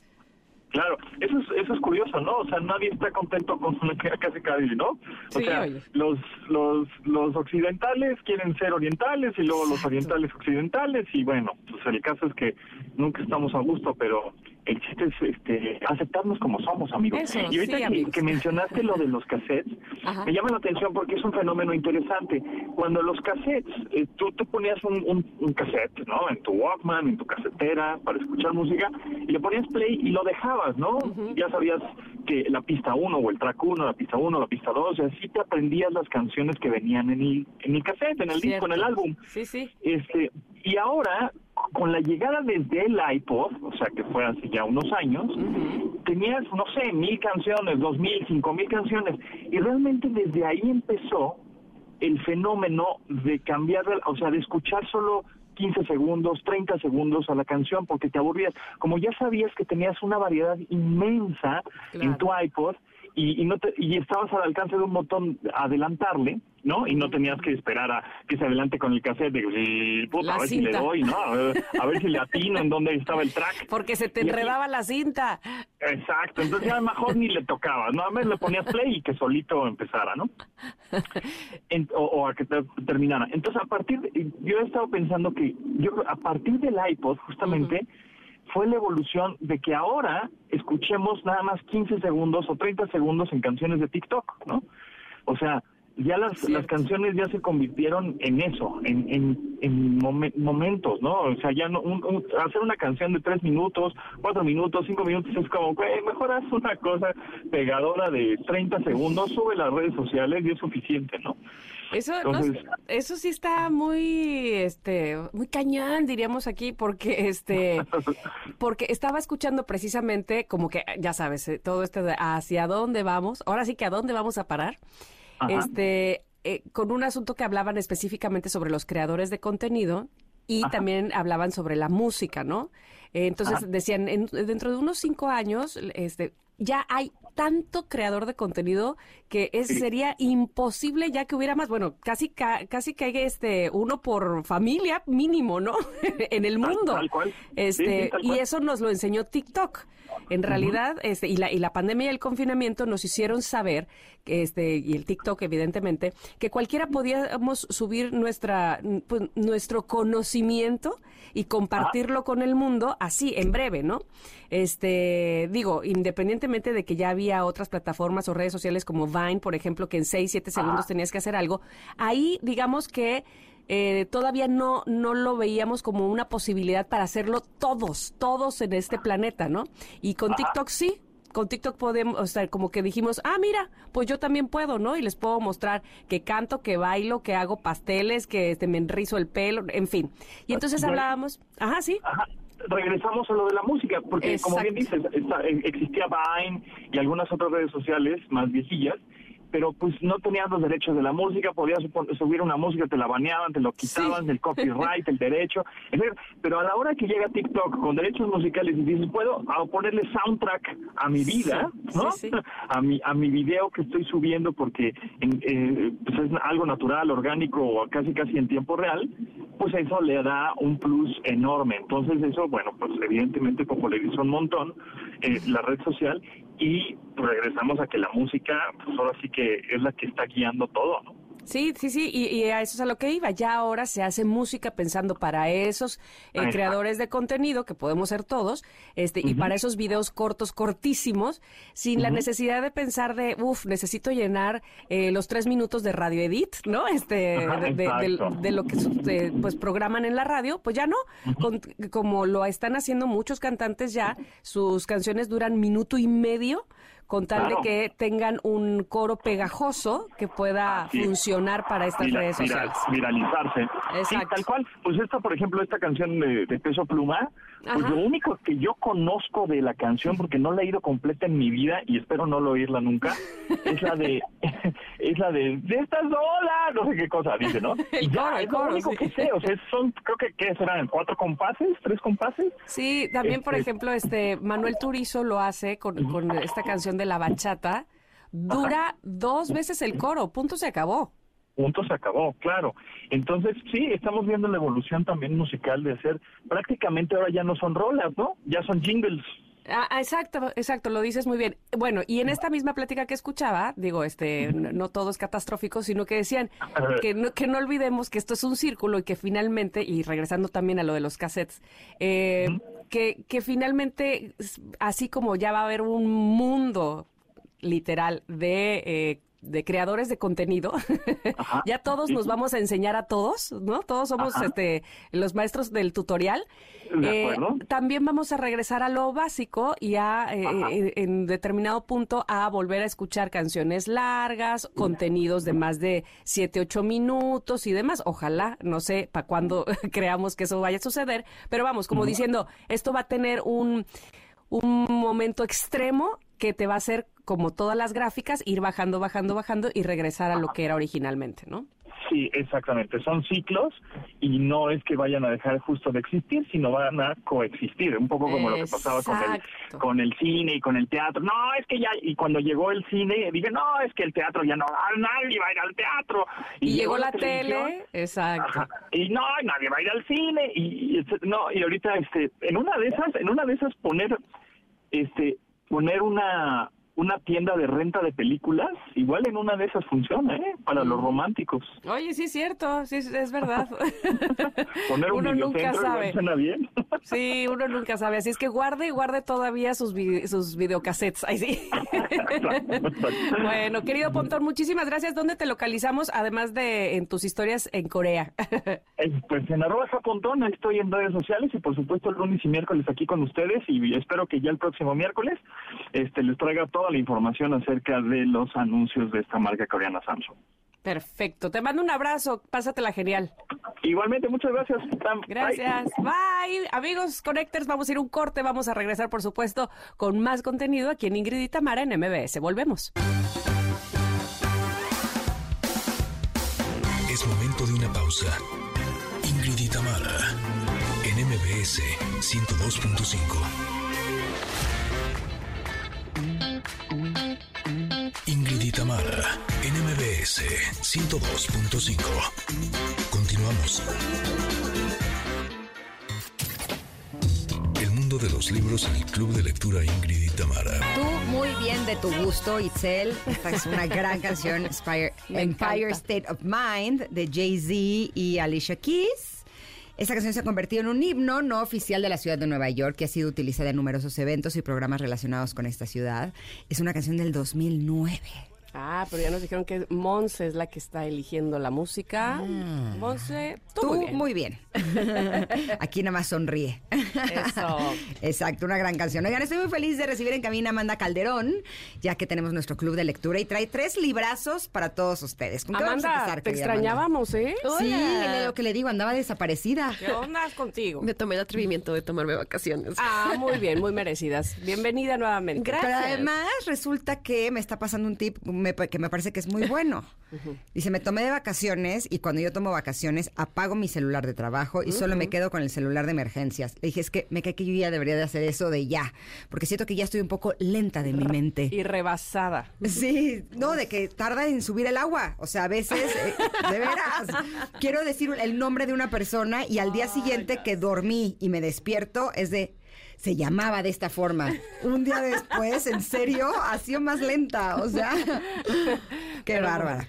Pero en fin, ya la tenemos aquí y tenemos tres libros. Tres libras. Venga, ¿con cuál empezamos? ¿Te parece si empezamos con Kentucky's? Me parece con que el que tú quieras. Excelente. Bueno, el primero que les quiero contar es Kentucky de Samantha Schweblin, que es una autora argentina, que es un librazo. O sea, de entrada les digo que cuando salió, este libro salió en 2018, fue uno de los nominados por el New York Times en la edición en español como los libros del año. Fue es un hitazo. Y está muy interesante porque este libro toca la conexión entre nosotros y la tecnología y cómo nos atraviesa, ¿no? La premisa de este libro es ¿Recuerdan en los noventas que estaban estos juguetitos que eran peluches que de repente hablabas tú con ellos y aprendían a hablar? Claro, los Furbis. Justamente. Pues un Kentucky es una especie de un Furby, pero puede conectarse a este, a este animalito una persona en cualquier lugar del mundo, ¿no? Tú compras un, un Kentucky, lo tienes en tu casa, y la persona que está detrás del Kentucky es una persona anónima que puede vivir en cualquier parte del mundo, ¿no? Ay, qué miedo. Está, sí, está bastante... Se me puso la piel chinita. Está muy, este, Black Mirror, pero de a de veras. Total, sí, de, total. De las cuatro temporadas anteriores a esta. Pero ¿cuál es el género del libro? Es... Porque a mí me dio miedo. Ficción. Es como- como ciencia ficción, quiero decir. Sí, como especulativa, sí, ciencia ficción, pero el tema más importante de este libro me parece que es la temática social, justamente cómo la tecnología nos está atravesando, porque toca temas de que, bueno, ¿cómo estás dejándole entrar a una persona desconocida a tu casa por medio de un Kentucky para que vea todo lo que estás haciendo? Una persona que está viviendo en Tokio, porque está pudiendo entrar a tu casa cuando tú estás viviendo en Oaxaca, y que puertas estás abriendo que no quieres abrir, ¿no? Como que no concibes la magnitud de lo que estás haciendo cuando dejas entrar a un desconocido a tu casa por medio de la tecnología. Oye, pero ¿y la motivación de, de los que consumen o tienen o, adquieren un Kentucky es la soledad? O, o sea, para no sentirse solos. Es que esa es la otra cosa interesante, porque Oh, dice mucho de ti en este mundo, por ejemplo, si tú quieres ser parte del mundo de los Kentucky siendo tú un Kentucky o tú comprando un Kentucky. O sea, si tú quieres ser un Kentucky, está el tema del, o sea, del boyerismo, de la compañía. Si tú quieres tener un Kentucky, es una cuestión de, sí, justo lo que estás comentando, de la soledad, de pues experimentar un poco con el contacto de otras personas desconocidas. Así que se, tiene varias, varias cosas transversales esta novela que me parecen muy interesantes. Eh, y pega mucho eh, justo en la cuestión de cómo la tecnología entra en nuestras vidas de una manera como tan aparentemente natural, pero que es totalmente artificial. Invasiva. Exactamente. El otro día me estaban diciendo que hay personas que trabajan de acompañar y platicar. So-. Es en que Japón les- hay mucho de eso. Sí, que se les paga por día Sí. y que entonces te acompañan al súper o a lo donde tengas fuerte. que hacer tus cosas para que te platiquen y no estés solo. Y En es las un trabajo. Sí, Mm. sí, sí. Pues ese sería justamente creo que uno de los motivantes de, de tener un Kentucky, ¿no? No estar solo tú en tu casa.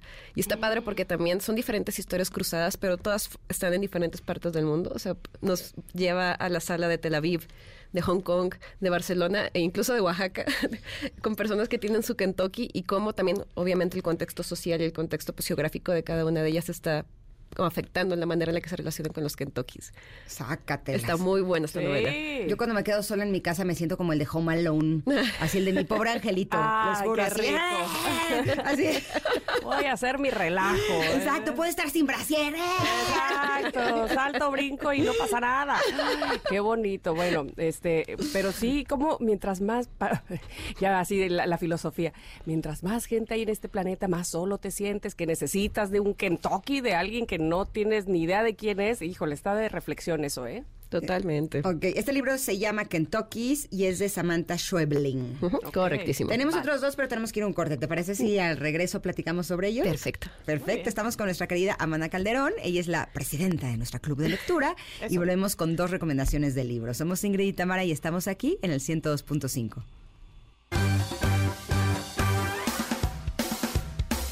Es momento de una pausa. Ingrid y Tamara, en MBS 102.5.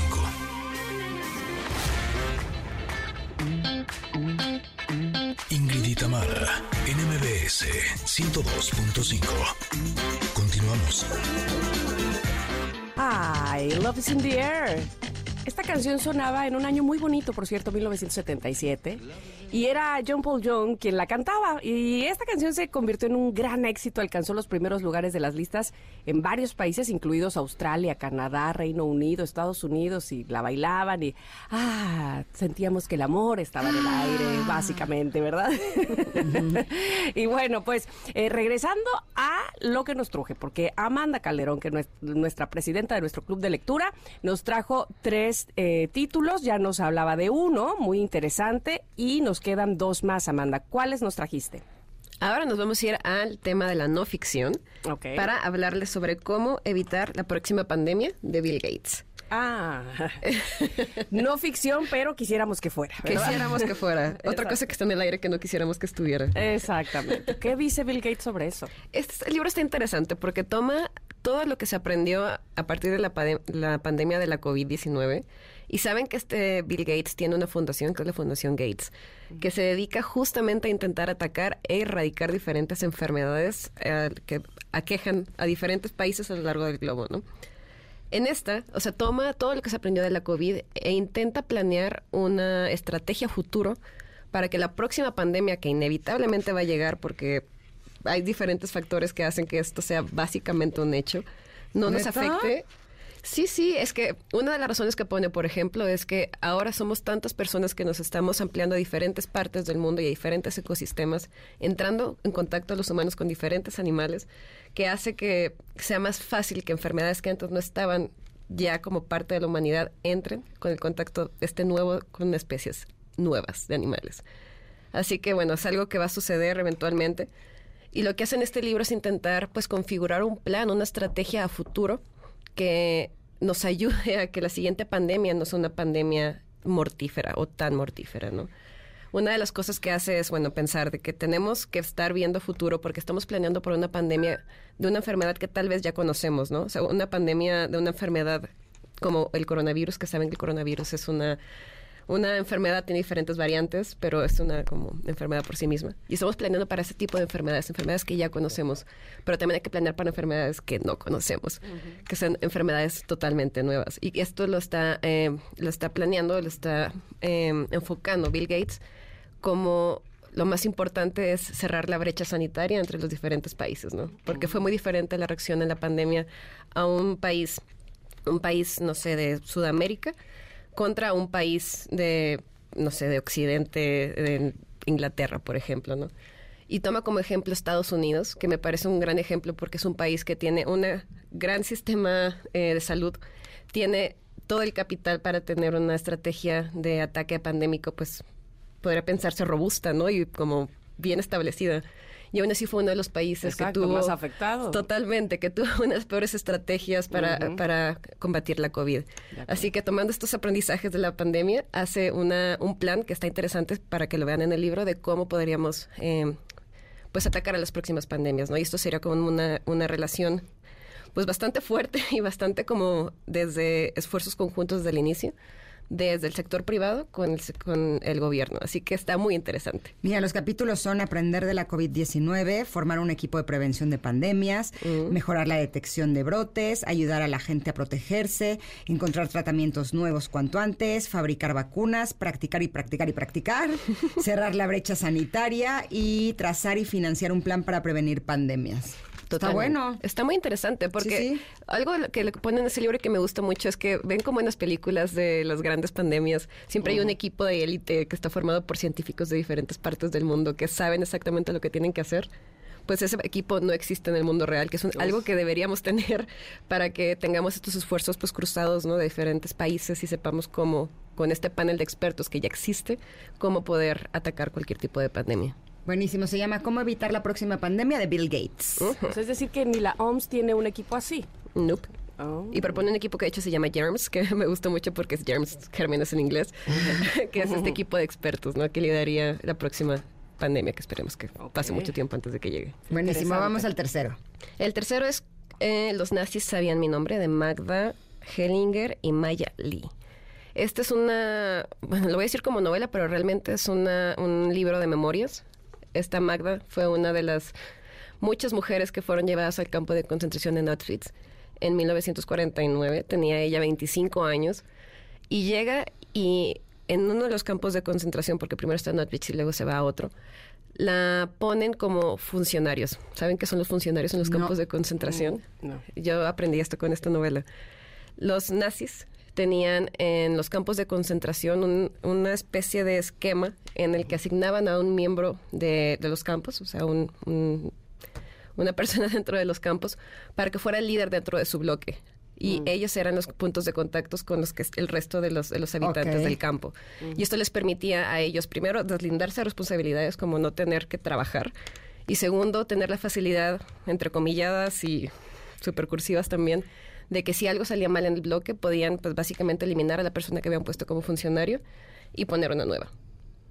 Magda fue una de estas personas, de hecho fue la funcionaria del bloque 10, que si, si lo saben, fue uno de los bloques dentro del campo que se dedicaba a hacer experimentación eh, médica con los pacientes.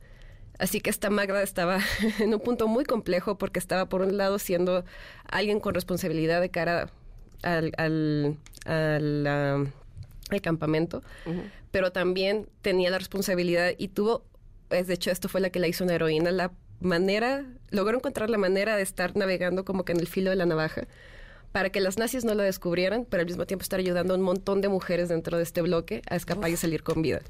Qué, qué peligroso que estar ahí en medio, justamente, ¿no? Este, o- ni para un lado ni para otro, pero con todos los riesgos. Totalmente, era una maestra para estar jugando en- entre esta, esta línea tan delgada, ¿no? Claro. Y esta novela la escribió eh, a lo largo de su vida de una manera pues bastante íntima, ¿no? De hecho, la novela está narrada en primera persona.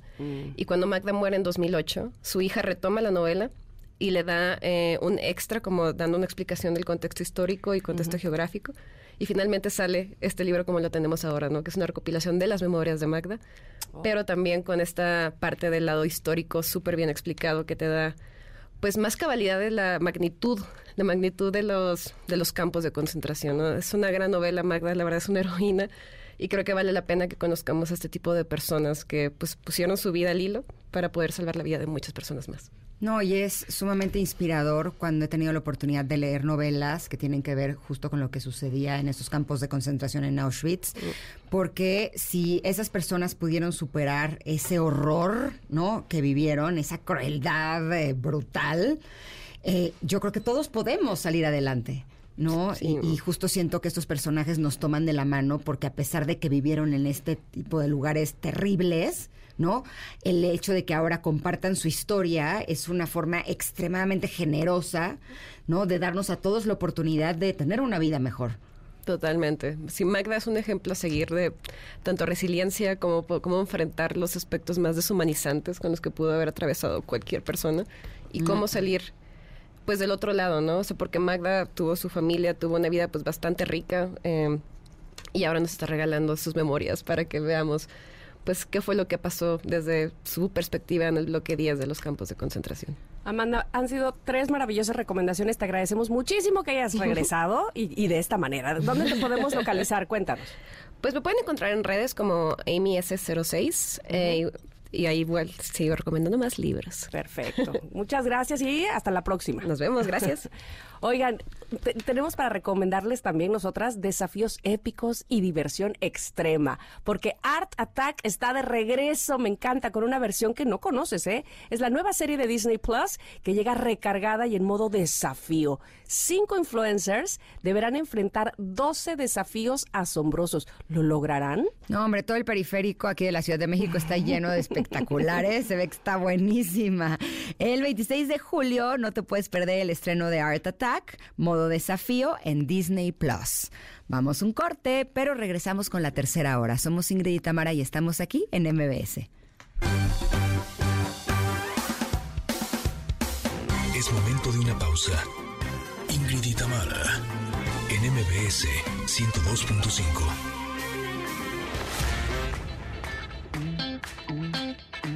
Ingrid y Tamara, en MBS MBS 102.5. Continuamos.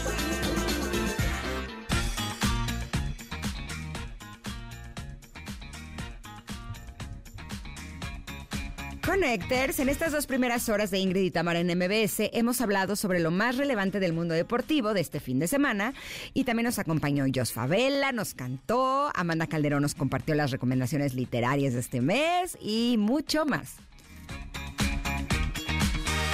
Connectors, además más adelante vamos a platicar con Santiago González Baqué sobre su experiencia como empresario, pero y también tendremos a Lisa Adriana Díaz que nos va a compartir tips para viajar con las mascotas. ¿Te hace falta alguno de estos tips? Bueno, no te vayas a ir porque te lo va a decir todo.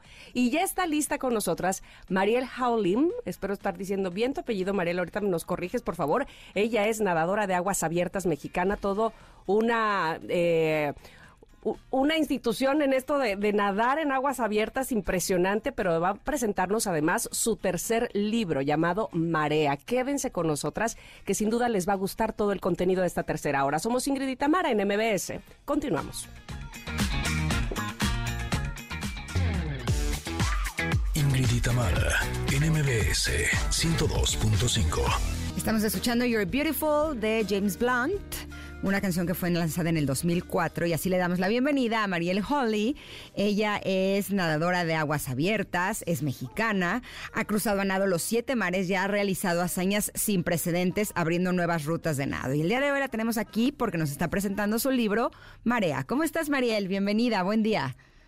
Hola Ingrid, muchas gracias. Hola Tamara, estoy muy contenta de estar aquí y la verdad es que agradezco mucho el espacio y sobre todo pues muy contenta de compartir mucho de lo que es Marea. Eh, yo sé que eres autora de Días Azules y Corazón de Mar, pero ¿cuál es la temática de Marea? ¿De qué hablas ahí? Sí, mira, les, les comparto un poquito. mi primer libro lo publiqué en 2012, Días Azules, y relata parte de mis nados, sobre todo uno de ellos que fue así como fundamental en mi vida, eh, mi cruce a nado al Canal de la Mancha. Y ese momento de crisis que tuve en ese, en ese nado, pues fue algo que me, que me dejó muy, muy grabado, por así decirlo, en el fondo de mi corazón, el que a todos nos pasa eventualmente en la vida, que estamos en un punto en el que pensamos que no podemos continuar, ¿no? Que todo es adverso, que las circunstancias pareciera que están en contra de nosotros y que de alguna manera tenemos que tomar una decisión de si sigo adelante, si soy capaz de poder continuar en el camino de vida en el que se encuentre cada persona. En mi caso estaba a la mitad del Canal de la Mancha, o no. Y, tomamos la decisión de, bueno, pues hasta aquí llegué y no voy a continuar, ¿no? Y creo que es algo que, como te comparto, Ingrid y a Tamara también, pues nos pasa a todos en la vida, ¿no? En diferentes circunstancias de dificultades, de profesionales, de trabajo, académicas, de, de, de situaciones personales. Y para mí fue muy relevante ese momento en el que llevaba nueve horas y media nadando y llegó ese punto a, mi mente en el decir, ya no puedo más. ¿Y qué sucedió después? Lo quise dejar en blanco y negro. Y lo quise dejar en blanco y negro para que quedara como testimonio de lo que en ese momento sucedió en mi vida, ¿no? Y bueno, pues hoy les, les, les comparto que sí, terminé el Canal de la Mancha, me tardé 14 horas 33 minutos, pero quise que quedara en blanco y negro ese momento tan complejo de vida que tuve, que además, como les digo, nos pasa a todos. Posteriormente escribí otro libro que se llama Corazón de Mar.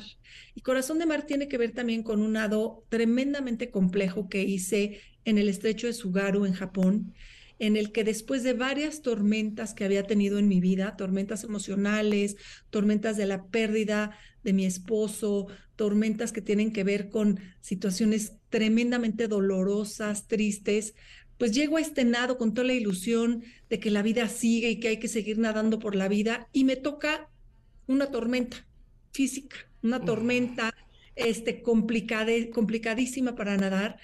Y, y ese, en esa ocasión descubro algo en el mar que también me impacta muchísimo.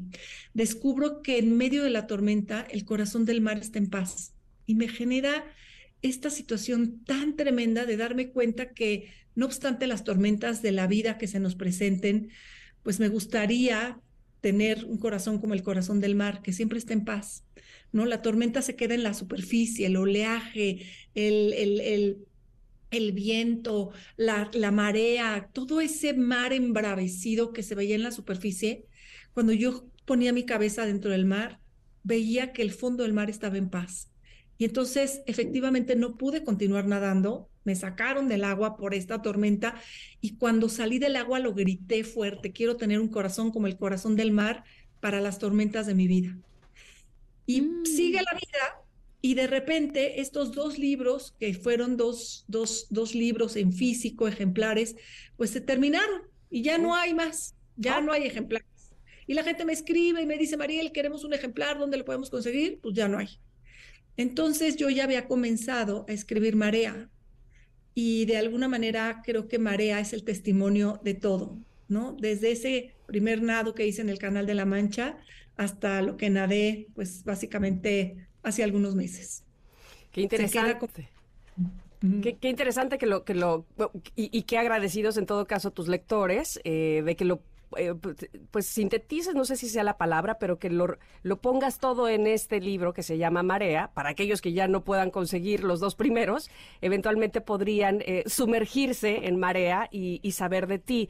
Dime una cosa, Mariel, eh, tuve la oportunidad de escuchar tu, tu conferencia y entonces me doy cuenta cómo en esta haces un paralelismo de tu vida como nadadora y tu vida personal. ¿Qué ha sido, no quisiera decir que más complejo, pero eh, cómo te ha enseñado una de la otra? Es decir, cómo has traspolado tu eh, experiencia dentro del agua para salir adelante en la superficie.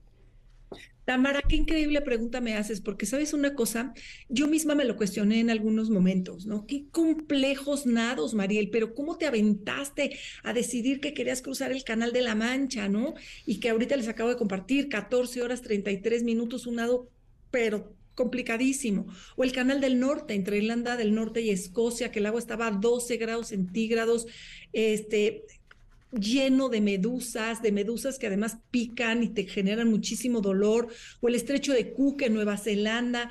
Y, y entonces esta pregunta que me haces de qué tanto ha sido uno más complejo que lo otro, puedo decir que habiendo pasado ya eh, eh, por estos nados, te puedo decir que la vida es mucho más compleja.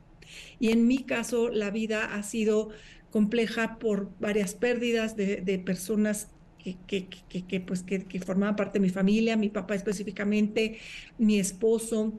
Ha sido muy compleja en términos de salir adelante como mujer profesionista, eh, sacar adelante hijos adolescentes.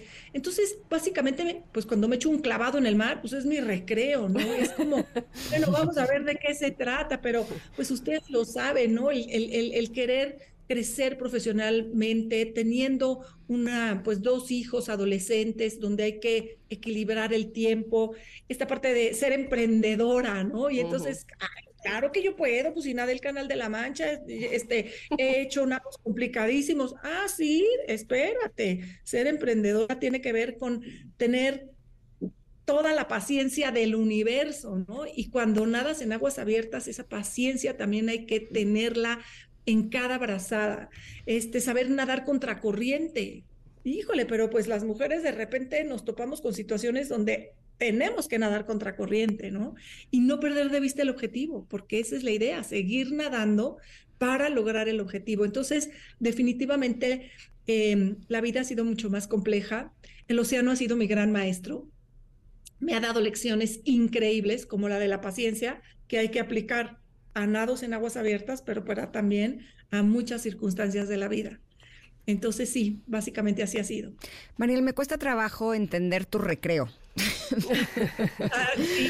O sea, porque el que nos digas que a las nueve horas de estar nadando creías que ya no podías más, o sea, mi cabeza lo primero que piensa es, es que eso sucedería a la hora, a las dos. Y más si estás a 12 grados en el agua congelándote y si te están picando las medusas. O sea, mi pregunta es, ¿qué es lo atractivo de nadar aguas abiertas? ¿Es el reto? ¿Es el saber que estás haciendo algo que pocas personas pueden hacer? ¿O es el que te da eh, estas virtudes que puedes aplicar en tu vida? ¿O la práctica de estar nadando te provoca gozo? ¿Dónde está el recreo ahí? Porque ni siquiera puedes comerte tu lunch. O sea, que tiene razón, es un recreo de, lo, de, de, de, toda la complejidad de la vida, ¿no? De la vida cotidiana, que a todos nos pasa. Y todos queremos tener un recreo, así un espacio que signifique disfrutar ese espacio para mí, para tener tiempo para reflexionar, para tener tiempo para a lo mejor generar nuevos proyectos en mi vida, para tener tiempo para llorar. ¿Por qué? Porque estoy triste, porque llevo eh, días dolorosos. Entonces. Sí, pero mi imagen sería en un camastro con una piña colada. O sea. pues, sí, pues, sí, eventualmente creo que también eh, tengo que aprender a disfrutar del camastro y la piña colada. Pero ¿qué me ha pasado, Ingrid? Que además eh, todos estos nados los he hecho con una causa. Y entonces esa parte le da un valor muy especial, menos para mí. Durante muchos años nadé o hice estos nados para generar cirugías para niños con labio y paladar hendido. En alguna ocasión tuve la oportunidad de acompañar a mi papá, que era médico cirujano, a hacer cirugías, ¿no? De labio y paladar hendido. Y, vi el antes y después, y no nada más el antes y después en la vida de ese bebé, sino el antes y después en la vida de esa madre que tenía escasos 16 años, que tenía un mm. bebé que no podía succionar, que, que, no paraba de llorar, que ella no sabía qué hacer con, esa, con ese bebé. Y cuando tuvo esta cirugía, vi una cara totalmente diferente en esa mamá. Y yo dije, quiero ser parte de esto. Y no soy médico, no soy enfermera, no soy terapeuta de lenguaje, no soy nada de lo que pueda de alguna manera poner su esfuerzo para ese proyecto, pero sí sé nadar. Y mm. quiero que generen estas cirugías. Y quiero concientizar a tantas personas que podemos de alguna manera concientizar en lo que esto significa, ¿no? Después nadé para niños con cáncer, para Casa de la Amistad para Niños con Cáncer, como una forma de apoyar a otras familias que estaban pasando por una situación similar a la que vivimos en mi casa.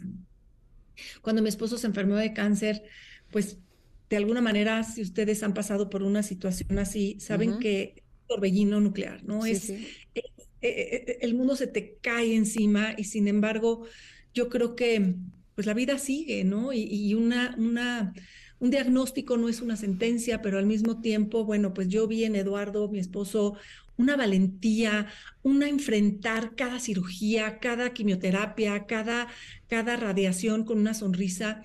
Y hoy, bueno, hoy es una estrella, ¿no? Que brilla increíble en el cielo, pero nos dejó también a mis hijos y a mí el saber que podemos hacer algo por alguien más en ese sentido. Entonces, apoyar a Casa de la Amistad para Niños con Cáncer es una manera como de, pues de, de, de, honrar, por así decirlo, la memoria de Eduardo, ¿no? A través de que podamos hacer algo para estos niños, para estas familias. Y así cada uno de mis nados ha tenido una causa y entonces sí se convierte en un recreo. Y te lo digo a lo mejor en un recreo que tiene que ver con disfrutar el camino, disfrutar que puedo tener la oportunidad de echarme un clavado en el océano que a mí me parece creador de vida, generador de vida, generador de sueños, ¿no? Dicen por ahí que aquello que te genera soñar, te genera vida. Y para mí el océano ha sido eso, me genera sueños, entonces genera vida, ¿no? Y vida que a lo mejor puedo ir salpicando a través de mis brazadas, como sería este caso, el apoyar a Casa de la Amistad para Niños con Cáncer, el apoyar en cirugías a, a niños con labio y paladar hendido. Entonces, pues sí, es un recreo diferente. Ya lo creo. Pero además muy inspirador, sin duda alguna, y yo sé que bueno, el tiempo es cruel y, hemos hablado solo de algunos aspectos y algunos retos en los que te has enfrentado. Yo me acuerdo mucho cuando eh, hablabas en tu conferencia de una proeza, algo muy grande que habías hecho, no recuerdo exactamente qué mar, qué, agua abierta habías cruzado, y que pensaste, ahora sí voy a salir en ocho columnas, ahora sí voy a salir en el periódico así en, grande, porque soy la única mujer que lo ha logrado, que lo ha hecho, y se buscó en el periódico Ingrid, y entonces había de todo en la sección deportiva, hombres, por supuesto, y en un cuadritito decía, un ama de casa que intentó y lo logró, algo así, super X, por supuesto, súper machista el asunto. Ama de casa mayor de 40. Así decía. Ama de casa mayor de 40 intentará crucianado el canal de la Mancha. Imagínate, lo que dicen ahora. O sea, tengo 10 años después, sigo nadando. Y el año pasado abrí una ruta de nado increíble entre Dinamarca y Suecia. 15 grados centígrados, 20 kilómetros entre un punto de Dinamarca y un punto de Suecia, que se llama el estrecho de Oresund a los 53 años. Entonces, bueno, pues si en esa ocasión eh, la nota en, este medio deportivo salió así como en la última página, ya había que ver la lupa, imagínate lo que sería ahorita.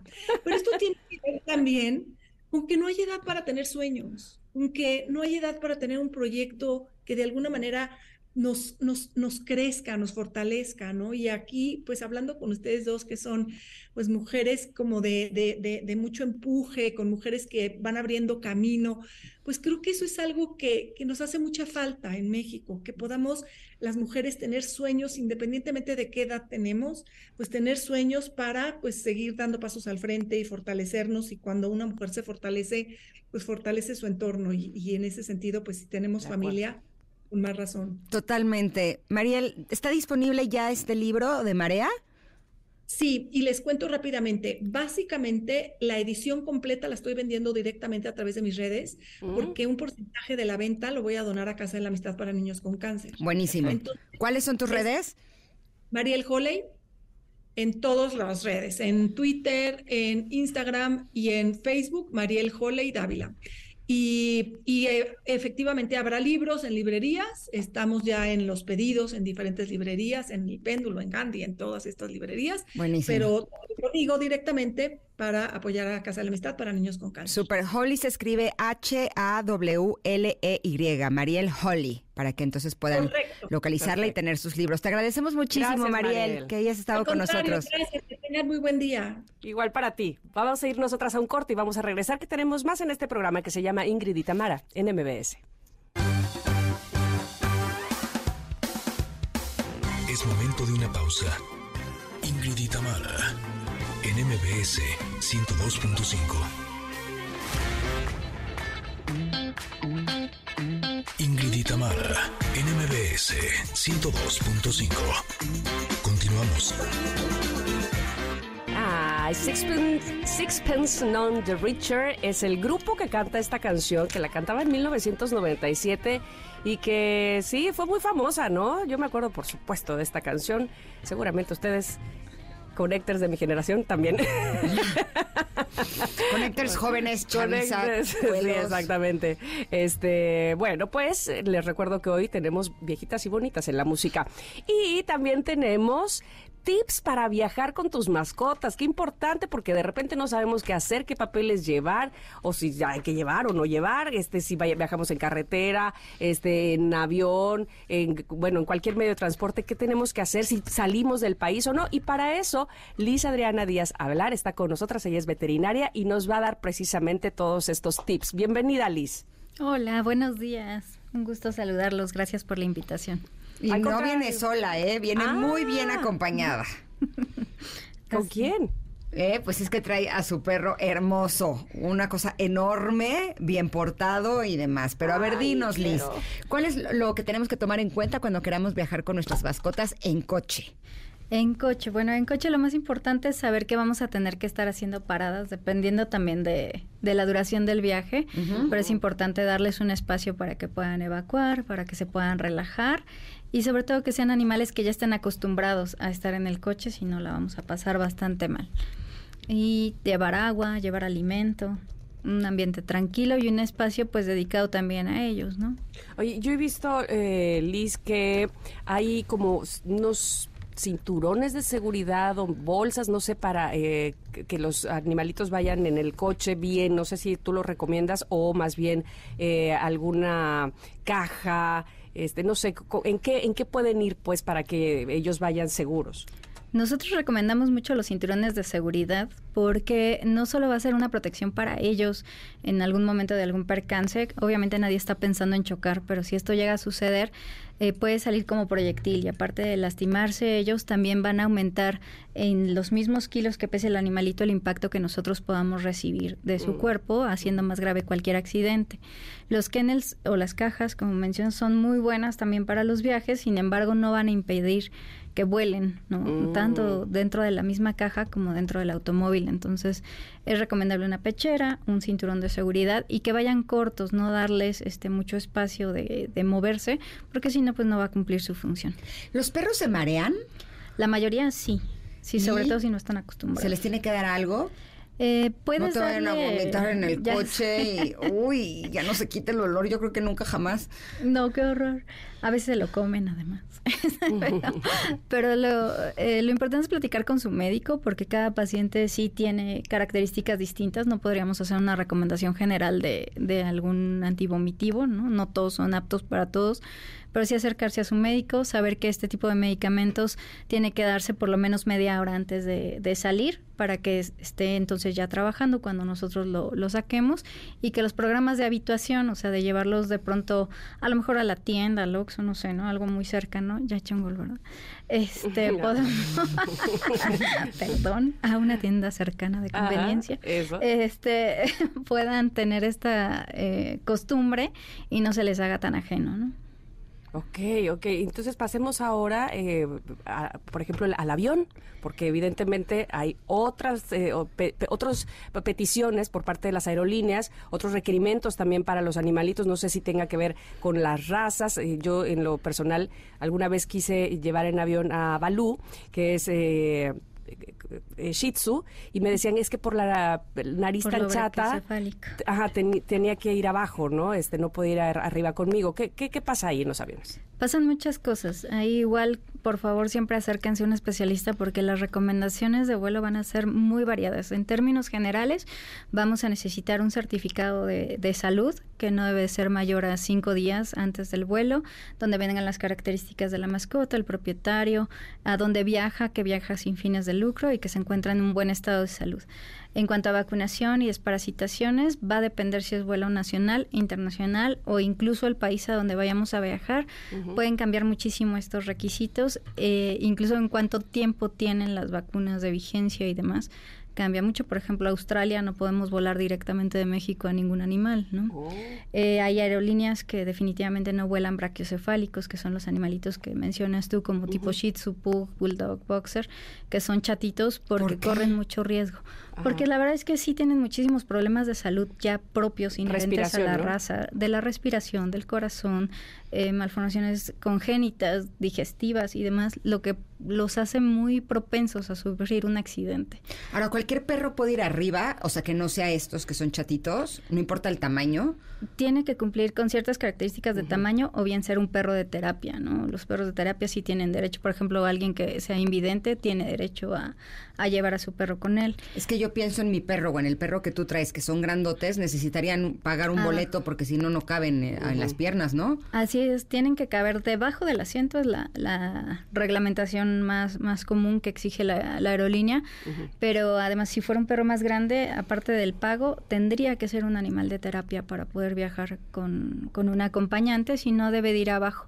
Y aunque esto nos pueda asustar muchísimo, esta parte de meterlos en la parte de abajo del avión, realmente van bastante seguros y sí vemos este tipo de accidentes, ¿no? Que, que siempre son lo que resuena en las redes sociales, ¿no? El que si se escapó, se rompió el Ken, el demás. Normalmente lo vemos asociado con una falta de conocimiento por parte de la familia, es decir, no era un Ken el apropiado, eran marcas baratas, no compren cosas baratas, o sea, sí puede tener impactos durante el vuelo entre las maletas o las demás cosas que pueden provocar una ruptura, entonces tiene que ser algo de buena calidad, ¿no? ¿Se le tiene que dar un tranquilizante o algo así para ir Nada. abajo? No, jamás, jamás, jamás. Los sedantes, los tranquilizantes, hipnóticos disociativos, demás, son depresores cardiorrespiratorios. Quiere decir que no vamos a tener la misma habilidad para poder responder ante los cambios de presión y demás, y lo necesitan en ese momento. Ningún animal sedado debe estar sin vigilancia médica, ya no digas de la familia. Entonces, no. Ahí lo que sugerimos siempre es que se lleve a cabo un programa igual de habitación para que conozca su kennel, sepa que es un lugar de seguridad, que los enseñen a dormir ahí dentro por lo menos un mes antes, estar tratando de hacer este programa, para que lo vean como algo tranquilo, común y no vayan también tratando de salir y romperlo y demás, ¿no? Y entonces viajan bastante tranquilos. Ok, ¿qué pasa con los perros de compañía? ¿Tienen otras eh, peticiones en las aerolíneas o en, eh, en los lugares donde se puedan llevar? En términos generales, nada más es el certificado de salud, eh, la cédula profesional del médico veterinario que lo extiende y su carnet de vacunación al día, ¿no? En no usan general. pasaporte, ¿va? En Europa sí existe el pasaporte. Por Llegando a Europa tienes 40 días o menos para, dependiendo del país, para poder sacar el pasaporte europeo y ahí hace un registro en el que debe de tener un chip, ¿no? Que por ejemplo en vuelos nacionales no se pide, en vuelos internacionales sí, es un chip eh, que lleva 16 dígitos y bueno, esto- con esto ya tienen un registro de las mascotas y todo. Y bueno, hay países fantásticos como Francia, en donde se tiene incluso un registro genético de los animales y te pueden multar por si hace popó en la calle y recogen una muestra, sacan su DNA y te dicen, ¿Es en serio? tuyo". Te lo Wow. juro, es increíble. Eso es primer mundo. Para que vean hasta dónde podemos llegar en responsabilidad. Qué maravilla, pero ¿necesitan visa? Eh, no, na- en ningún país te piden la visa, solamente llegando a Europa hay que sacar el pasaporte europeo. Pero en general no, con esos papeles es más que suficiente y siempre hay que estar al pendiente de la legislación ya que cambia constantemente. Cada país puede tener diferentes requerimientos y México al ser un país que nunca va a ser libre de rabia, tiene más presión en ese sentido. Claro. Liz, algo que se nos está olvidando que sea fundamental saber si queremos viajar con nuestros perritos. Mm, Yo creo que hemos abarcado como los puntos más principales. Ujú. Asesorarse siempre es la, la mejor opción. Vale la pena pagar a alguien especializado también que se dedique a viajes y va a ser algo internacional por la cuestión de la legislación, cómo está cambiando. Y que sepamos que pues sí es importante eh, también tener esta responsabilidad de acostumbrarlos, de manejarlos y todo para que no vayan nerviosos, porque si no pues la van a pasar más mal que bien, ¿no? Exacto, y si no todos la pasamos mal. Exacto, pues, todos, absolutamente. Te agradecemos muchísimo que hayas estado con nosotros. ¿Dónde Al te pueden encontrar nuestros connectors si tuvieran más preguntas? Eh, pueden dirigirse a nuestras redes sociales. En Facebook estamos como Tracares Veterinaria o les podemos dejar este el celular. Todas nuestras redes son Tracares, eh, entonces está más o menos sencillo.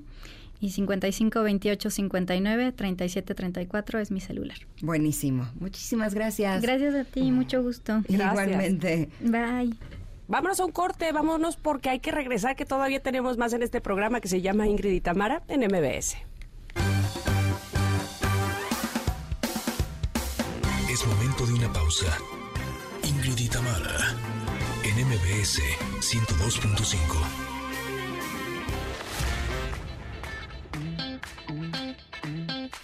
Tamara, en MBS 102.5.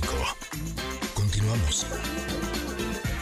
Tiene buen gusto la Montse, ¿eh? Nada más se ríe así, se ríe hacia sus adentros. Esta canción se llama Time After Time, es de Cindy Lauper. Eh, esta canción fue un éxito tanto en las listas de éxito pop como en las de música de Adult Contemporary. Alcanzó el número uno en el Billboard Hot 100 en Estados Unidos y en varias listas de éxitos en otros países. Y es una canción de 1984. ¿Por qué? Pues porque estamos en nuestro lunes de viejitas y bonitas. Y por otro lado, saben que yo soy detective de contenidos. y a nuestro siguiente invitado lo conocí en un evento y me empezó a platicar todo lo que estaba haciendo como empresario, como emprendedor. Y dije, no, no, no, es que esto lo tienen que escuchar nuestros connectors. Por eso decidí invitarlo a este programa. Se llama Santiago González Baqué, es co-founder y chief growth officer de Spacio. Y justo nos viene a hablar de su experiencia como empresario y sobre todo a dar consejos a nuestros emprendedores. ¿Cómo estás, Santiago? Bienvenido. Muy bien, y tú Ingrid, muchísimas gracias por la invitación. Igual un gusto, Tamara, allá Gracias, Veracruz. Santiago. Gracias, bienvenido. Eh, me contaba en el evento a qué se dedicaba y a qué se dedica ahora. Cuéntales un poquito a nuestros connectors para que sepan quién eres. Te platico.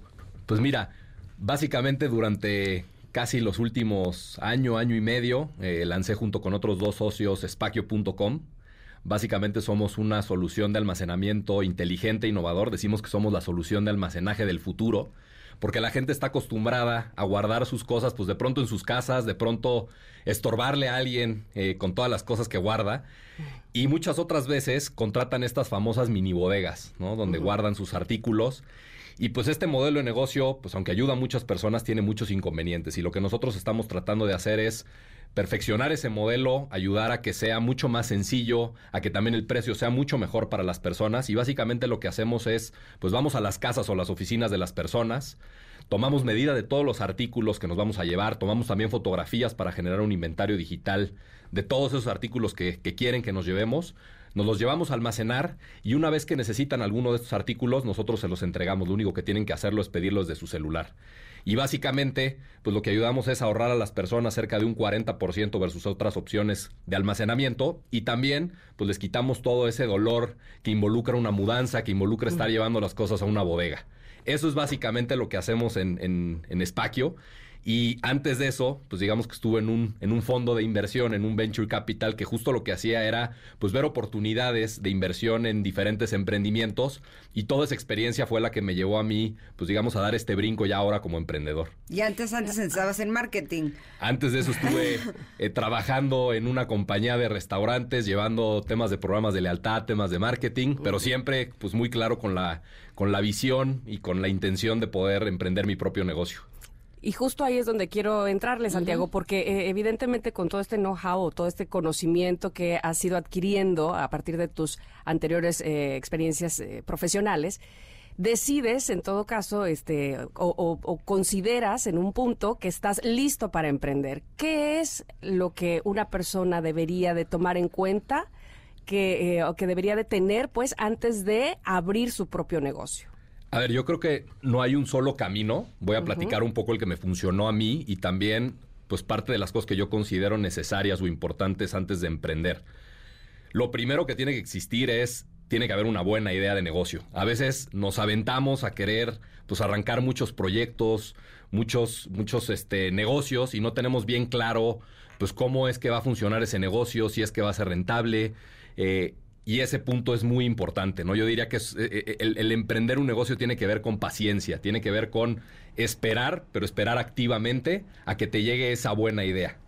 Lo segundo es si vas a arrancarlo con alguien, que desde mi punto de vista es la mejor, la mejor opción. O sea, porque- tener socios. Sí, des- es importante tener socios cuando sabes que ellos te complementan, cuando además compartes esa cultura, compartes esos valores. Si lo vas a hacer de esta manera, pues tienes que también encontrar a ese socio perfecto, porque un mal socio, pues es como un mal matrimonio con el que te vas a tener que aventar, pues toda la vida un muy buen rato, ¿no? Ese, ese sería eh, otro aspecto muy importante. Y el tercero, que a nosotros nos funcionó muy bien, fue el probar el modelo de negocio antes de aventarnos al 100%, ¿no? Parte de lo que nosotros hicimos fue, pues tuvimos esta idea, eh, digamos que estábamos muy convencidos de que podía funcionar, pero lo que queríamos era echarla a andar y probarla para que la gente, o para que viéramos más bien qué tan grande era el problema que estábamos nosotros viendo eh, que íbamos a solucionar qué tanto era que las personas valoraban el servicio o el producto que nosotros les estábamos ofreciendo. Y una vez que vivimos esto, que visitamos pues a más de 100 clientes nosotros personalmente uno a uno, lo que decidimos fue seguir con nuestro camino, que en este caso fue elegir el Venture Capital para levantar, digamos, eh, una ronda de inversión. Ahora, no es lo mismo tener un side business, ¿no? Mientras tú tienes tu trabajo, mientras eres empleado, porque además la empresa de restaurantes de la que habla es uno de los grupos más importantes que hay en este país, o sea, no era cualquier cosa. Pero el tomar la decisión de soltar eso que es lo seguro, el sueldo fijo, que cae mes con mes o quincena tras quincena, para ya dedicarte de lleno a tu negocio, debe de haber sido, pues, un, un acto de valor enorme. Ahora, ¿a qué problemáticas se han enfrentado cuando decidieron hacer eso y cómo la solucionaron? Claro, a ver, como bien mencionas, fue pues dar un brinco. Creo que eh, si, si pudiera eh, complementar la, la- la pregunta anterior, el, el punto más importante cuando emprendes algo y es lo que te ayuda a dar ese salto de valor, es cuando te enamoras del problema. A veces lo que sucede con los que emprenden es que se enamoran de la solución, se enamoran del producto que están creando, pero no están enamorados del problema que están buscando atacar. En este caso nosotros el problema que estamos buscando atacar es la falta de espacio. Es cómo tus cosas te atan o te limitan a tomar ciertas decisiones, a irte, pues digamos, a un departamento a lo mejor más céntrico pero más pequeño, o quieres irte a vivir a la playa y trabajar ahora a distancia con todo esto que permite el home office, pero es que me limitan mis cosas, o no voy a crecer el negocio porque tengo una oficina llena de cosas que ya no utilizo, pero cómo voy a contratar a más gente. O sea, enamorarte de satisfacer la necesidad. Exactamente. Ok, ok. Porque si no, digamos que te terminas tú casando con esa solución que tú estás queriendo brindar, aunque a lo mejor no es la mejor forma de solucionar ese problema. Entonces, eso es lo primero que a nosotros nos ayudó, digamos, como que a dar este brinco y el haber podido probar, eh, digamos, que, que estábamos solucionando un problema real de las personas.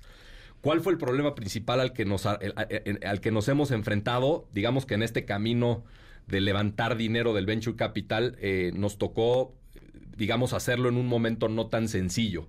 el ecosistema emprendedor, las economías a nivel mundial, pues atravesaron un momento muy complicado después de la pandemia y el tema de levantar dinero se volvió algo muy complejo. Entonces, si de por sí es difícil este proceso, a nosotros nos tocó pues ir con cerca de 65, 70 fondos de inversión distintos antes de recibir el primer sí. Entonces es, pues enfrentarte a recibir constantes no, enfrentarte a, a que de repente cuestionen o dudan del, del modelo de negocio, no tanto del equipo, porque eso era algo que teníamos muy fuerte, pero hasta que cae uno y digamos que terminas este pudiendo cerrar esa ronda.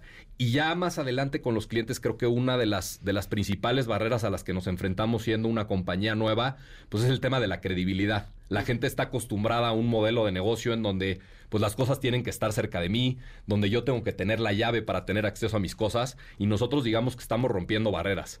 Entonces, el hecho de que nosotros vayamos por tus cosas, que nosotros seamos quien tenemos control para después podértelas entregar, pues es un tema de seguridad y de, de, de de quitar estos tabúes sobre la parte del almacenaje que, que son las cosas que más nos estamos este, enfrentando y que afortunadamente pues es tan grande este problema que tienen las personas que muchos han confiado en Espacio y que ya tenemos yo hoy una base de clientes pues bastante interesante que están muy contentos y satisfechos con lo que hemos hecho, ¿no?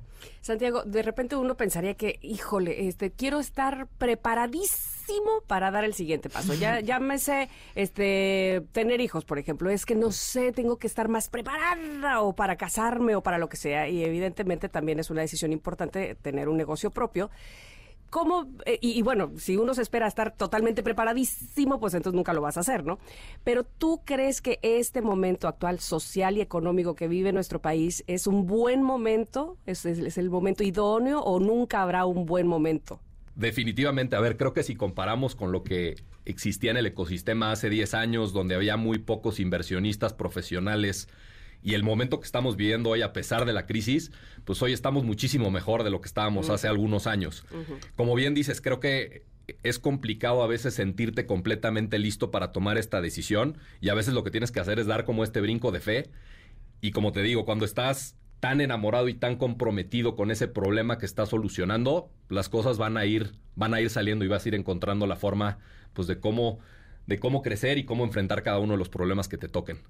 Ahora que hablabas del fondo de inversión, eh, perdóname mi ignorancia, pero un fondo de inversión, ¿cómo funciona? O sea, si una, si hay personas que tienen una sociedad o que simplemente ellos solos están intentando levantar un proyecto, ¿cómo se pueden acercar estos fondos de inversión para que tengan esta ayuda económica? Claro. Lo que hay que entender es que hay diferentes perfiles para distinto tipo de empresa. Cuando se trata de una startup, una compañía que va a crecer a base de tecnología, que ¿Qué es una startup? ¿Una compañía nueva? Una startup podríamos denominarla como una compañía nueva que tiene eh, componente de crecimiento la tecnología, ¿no? O sea, la tecnología es su base de poder crecer y de poder llegar a millones de personas. Ok. Y cuando tú eres una startup eh, de tecnología que tiene esta ambición de crecer pues, a millones y millones de dólares, tienes este perfil de inversionistas que son los venture capitals. Los venture capitals son, eh, como su nombre lo dice, inver- inversionistas de alto riesgo, que lo que hacen es, ellos también se acercan con otros inversionistas a levantar dinero para después ellos poderle invertir en diferentes compañías. Y digamos que hoy hay una red ya bastante interesante de venture capitals en México, cosa que no existía hace 10 años. Existen compañías o fondos de venture capital como Barib, que es uno de, uno de nuestros inversionistas, Liverpool Ventures, que es otro de ellos, pero hay algunas otras como Dila, como Cometa, como AllVP, que ya han sido inversionistas de startups pues, bastante renombradas, como por ejemplo Kavak, que ya es un unicornio. Y hoy, digamos que haciendo una búsqueda relativamente sencilla en Internet y también buscando en plataformas como LinkedIn, pues existen bases de datos de varios fondos de, de inversión, de venture capital, con los cuales te puedes acercar y ellos, digamos que parte de su chamba es estar escuchando emprendedores, estar escuchando ideas. Entonces, de pronto ellos reciben pues miles y miles de aplicaciones de distintas startups, de distintos emprendedores, y su trabajo es, digamos, ir discriminando, ir viendo, pues, cuáles son las mejores startups para invertir. Entonces, eh, pues yo, yo te decía, ¿no? Nosotros nos tocó acercarnos con cerca de 70 fondos distintos antes de recibir el primer sí, y estas im- empresas, pues, ven de pronto a miles. Entonces, eh, las probabilidades de que te terminen seleccionando, pues, no son tampoco muy sencillas, pero es un camino muy interesante para poder crecer tu negocio. ¿Qué- cuál, ¿Cuál crees que sea el tiempo, si es que lo hay así tan, tan definido, en que un emprendedor podría decir, ahora sí, ya estoy, digamos, en el equilibrio? Porque eh, entiendo que al principio pudiera no irte tan bien entre subes y bajas, entre que vas conociendo al mercado, vas viendo tus propios errores. ¿Cuándo dirías ya? ha pasado suficientemente el tiempo para saber que este negocio es rentable, que lo estoy haciendo bien o adiós, nos vemos en otra ocasión con más calmita. Ahí sí. A ver, creo que depende completamente del modelo de negocio y de la industria en la que estés metida. Ok. Eh, hay, hay negocios que son muy muy intensivos en capital, es decir, requieren que estés invirtiendo completamente el dinero antes de ver, digamos, un retorno o de tener un equilibrio. En nuestro caso, digamos que tenemos un modelo de negocio en donde nuestra expectativa es que al- eh, entre un año y medio y dos años podamos estar en ese punto de equilibrio. Pero ahora sí que, como dicen, el Excel aguanta todo, ¿no? Este, nosotros hacemos nuestras proyecciones, hacemos nuestras corridas y eso es lo que esperamos y vamos encaminados hacia allá. Pero hay un montón de variables que pueden cambiar estas situaciones, ¿no? ¿Podrías decir que un emprendedor tiene que ser una persona aventada? Porque les voy a decir cómo conocí a Santiago. Resulta que me invitaron de una fundación a presentar un libro que se llama It de Lalo Arellano. Y un día antes me habla Lalo y me dice que no, que ya no lo voy a presentar, que lo voy a entrevistar porque ya tiene presentador. Y resulta que el presentador era Santiago, ¿no? Y cuando lo vi, dije, o sea, ¿te parece un eh, conductor de toda la vida? Me dice, es la primera vez que lo hago, pero me aventé. Y yo, wow, ok, todo bien. Eh, ¿Eso realmente sería un indispensable para un emprendedor, tener este tipo de temperamento, o es algo que se podría desarrollar en el camino? A ver, yo creo que sí necesitas tener una parte de ser aventado y dentro de lo aventado que, que- pudiera decir que somos, eh, porque incluyo también a Luis y a, y a Marcos, mis socios, nosotros el camino que seguimos fue probar el modelo de negocio antes de aventarnos al 100%. ¿no? no quiere decir que no tuviéramos el valor o no tuviéramos el coraje. Creo que también eh, ser aventado quiere decir medir tus riesgos, ¿no? Y entonces en ese momento nosotros definimos que el riesgo que teníamos que tomar era pues apostarle fines de semana, madrugadas, mañanas a poder arrancar el negocio antes de dar el brinco. Aún así, en el momento en el que estábamos listos, pues dimos ese brinco que hacía falta tomar. Y otro calificativo que yo diría que debería tener un, un emprendedor, probablemente más que el ser aventado, es el tema de la resiliencia. Porque de repente, pues vas a ver a 10 fondos, parece que te fue muy bien, que van a invertir en ti, y a la hora de la hora te terminan diciendo, pues que no van a invertir. Y te tienes que levantar al día siguiente A volver a tocar a la volver puerta. a tocar la Claro. puerta y a volver a buscar clientes. Y la vida del emprendedor es un poco como una montaña rusa. Recibes buenas y malas noticias y lo que tienes que hacer es tener la capacidad al día siguiente no solamente de pararte a trabajar, sino de reinventarte. Y como estás comprometido y enamorado de ese problema, pensar si tu solución es la adecuada o no. De acuerdo. Pues, totalmente enriquecedor e inspirador todo lo que nos has dicho este día, Santiago González Baqué. Dinos, por favor, dónde más te podemos localizar, dónde más podemos saber de ti o de tu negocio. Seguro. Nos pueden encontrar primero en nuestra página de internet www.spakio.com. Spakio es S-P-A-K-I-O. Nos pueden encontrar también en Instagram y Facebook como Spakio. Y si tienen interés, digamos, en incluso integrarse a nuestro equipo de trabajo, lo que sea, pueden encontrarme sobre todo en LinkedIn como Santiago González Baqué. Ahí con mucho gusto eh, pues recibimos y contestamos cualquier, cualquier mensaje. Y de hecho quisiera aprovechar, Ingrid y Tamara, si me dan la oportunidad, de ofrecer un beneficio a toda su audiencia eh, pa- Ándale. para, para, A para ver. ¿cuál es? La idea es que todas las personas que quieran contratar el servicio Spakio tengan un 50% de descuento en su primer mes de almacenaje con el código Ingrid y Tamara 50. Ay, qué bonito. Buenísimo. Ya Muchísimas estás. gracias. Ya saben conectarse ahí. Aprovechen, por favor. Santiago, muchísimas gracias por haber estado con nosotras. Gracias a ustedes, encantado. Gracias, vamos a un corte, pero regresamos con el último bocadito de este programa. Somos Ingrid y Tamara y estamos aquí en el 102.5.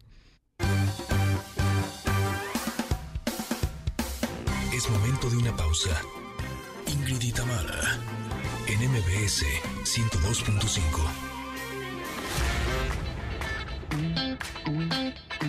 Ingrid y Tamara, en MBS 102.5. Continuamos. Pues ya nos vamos. Ya, ya nos vamos, te leo.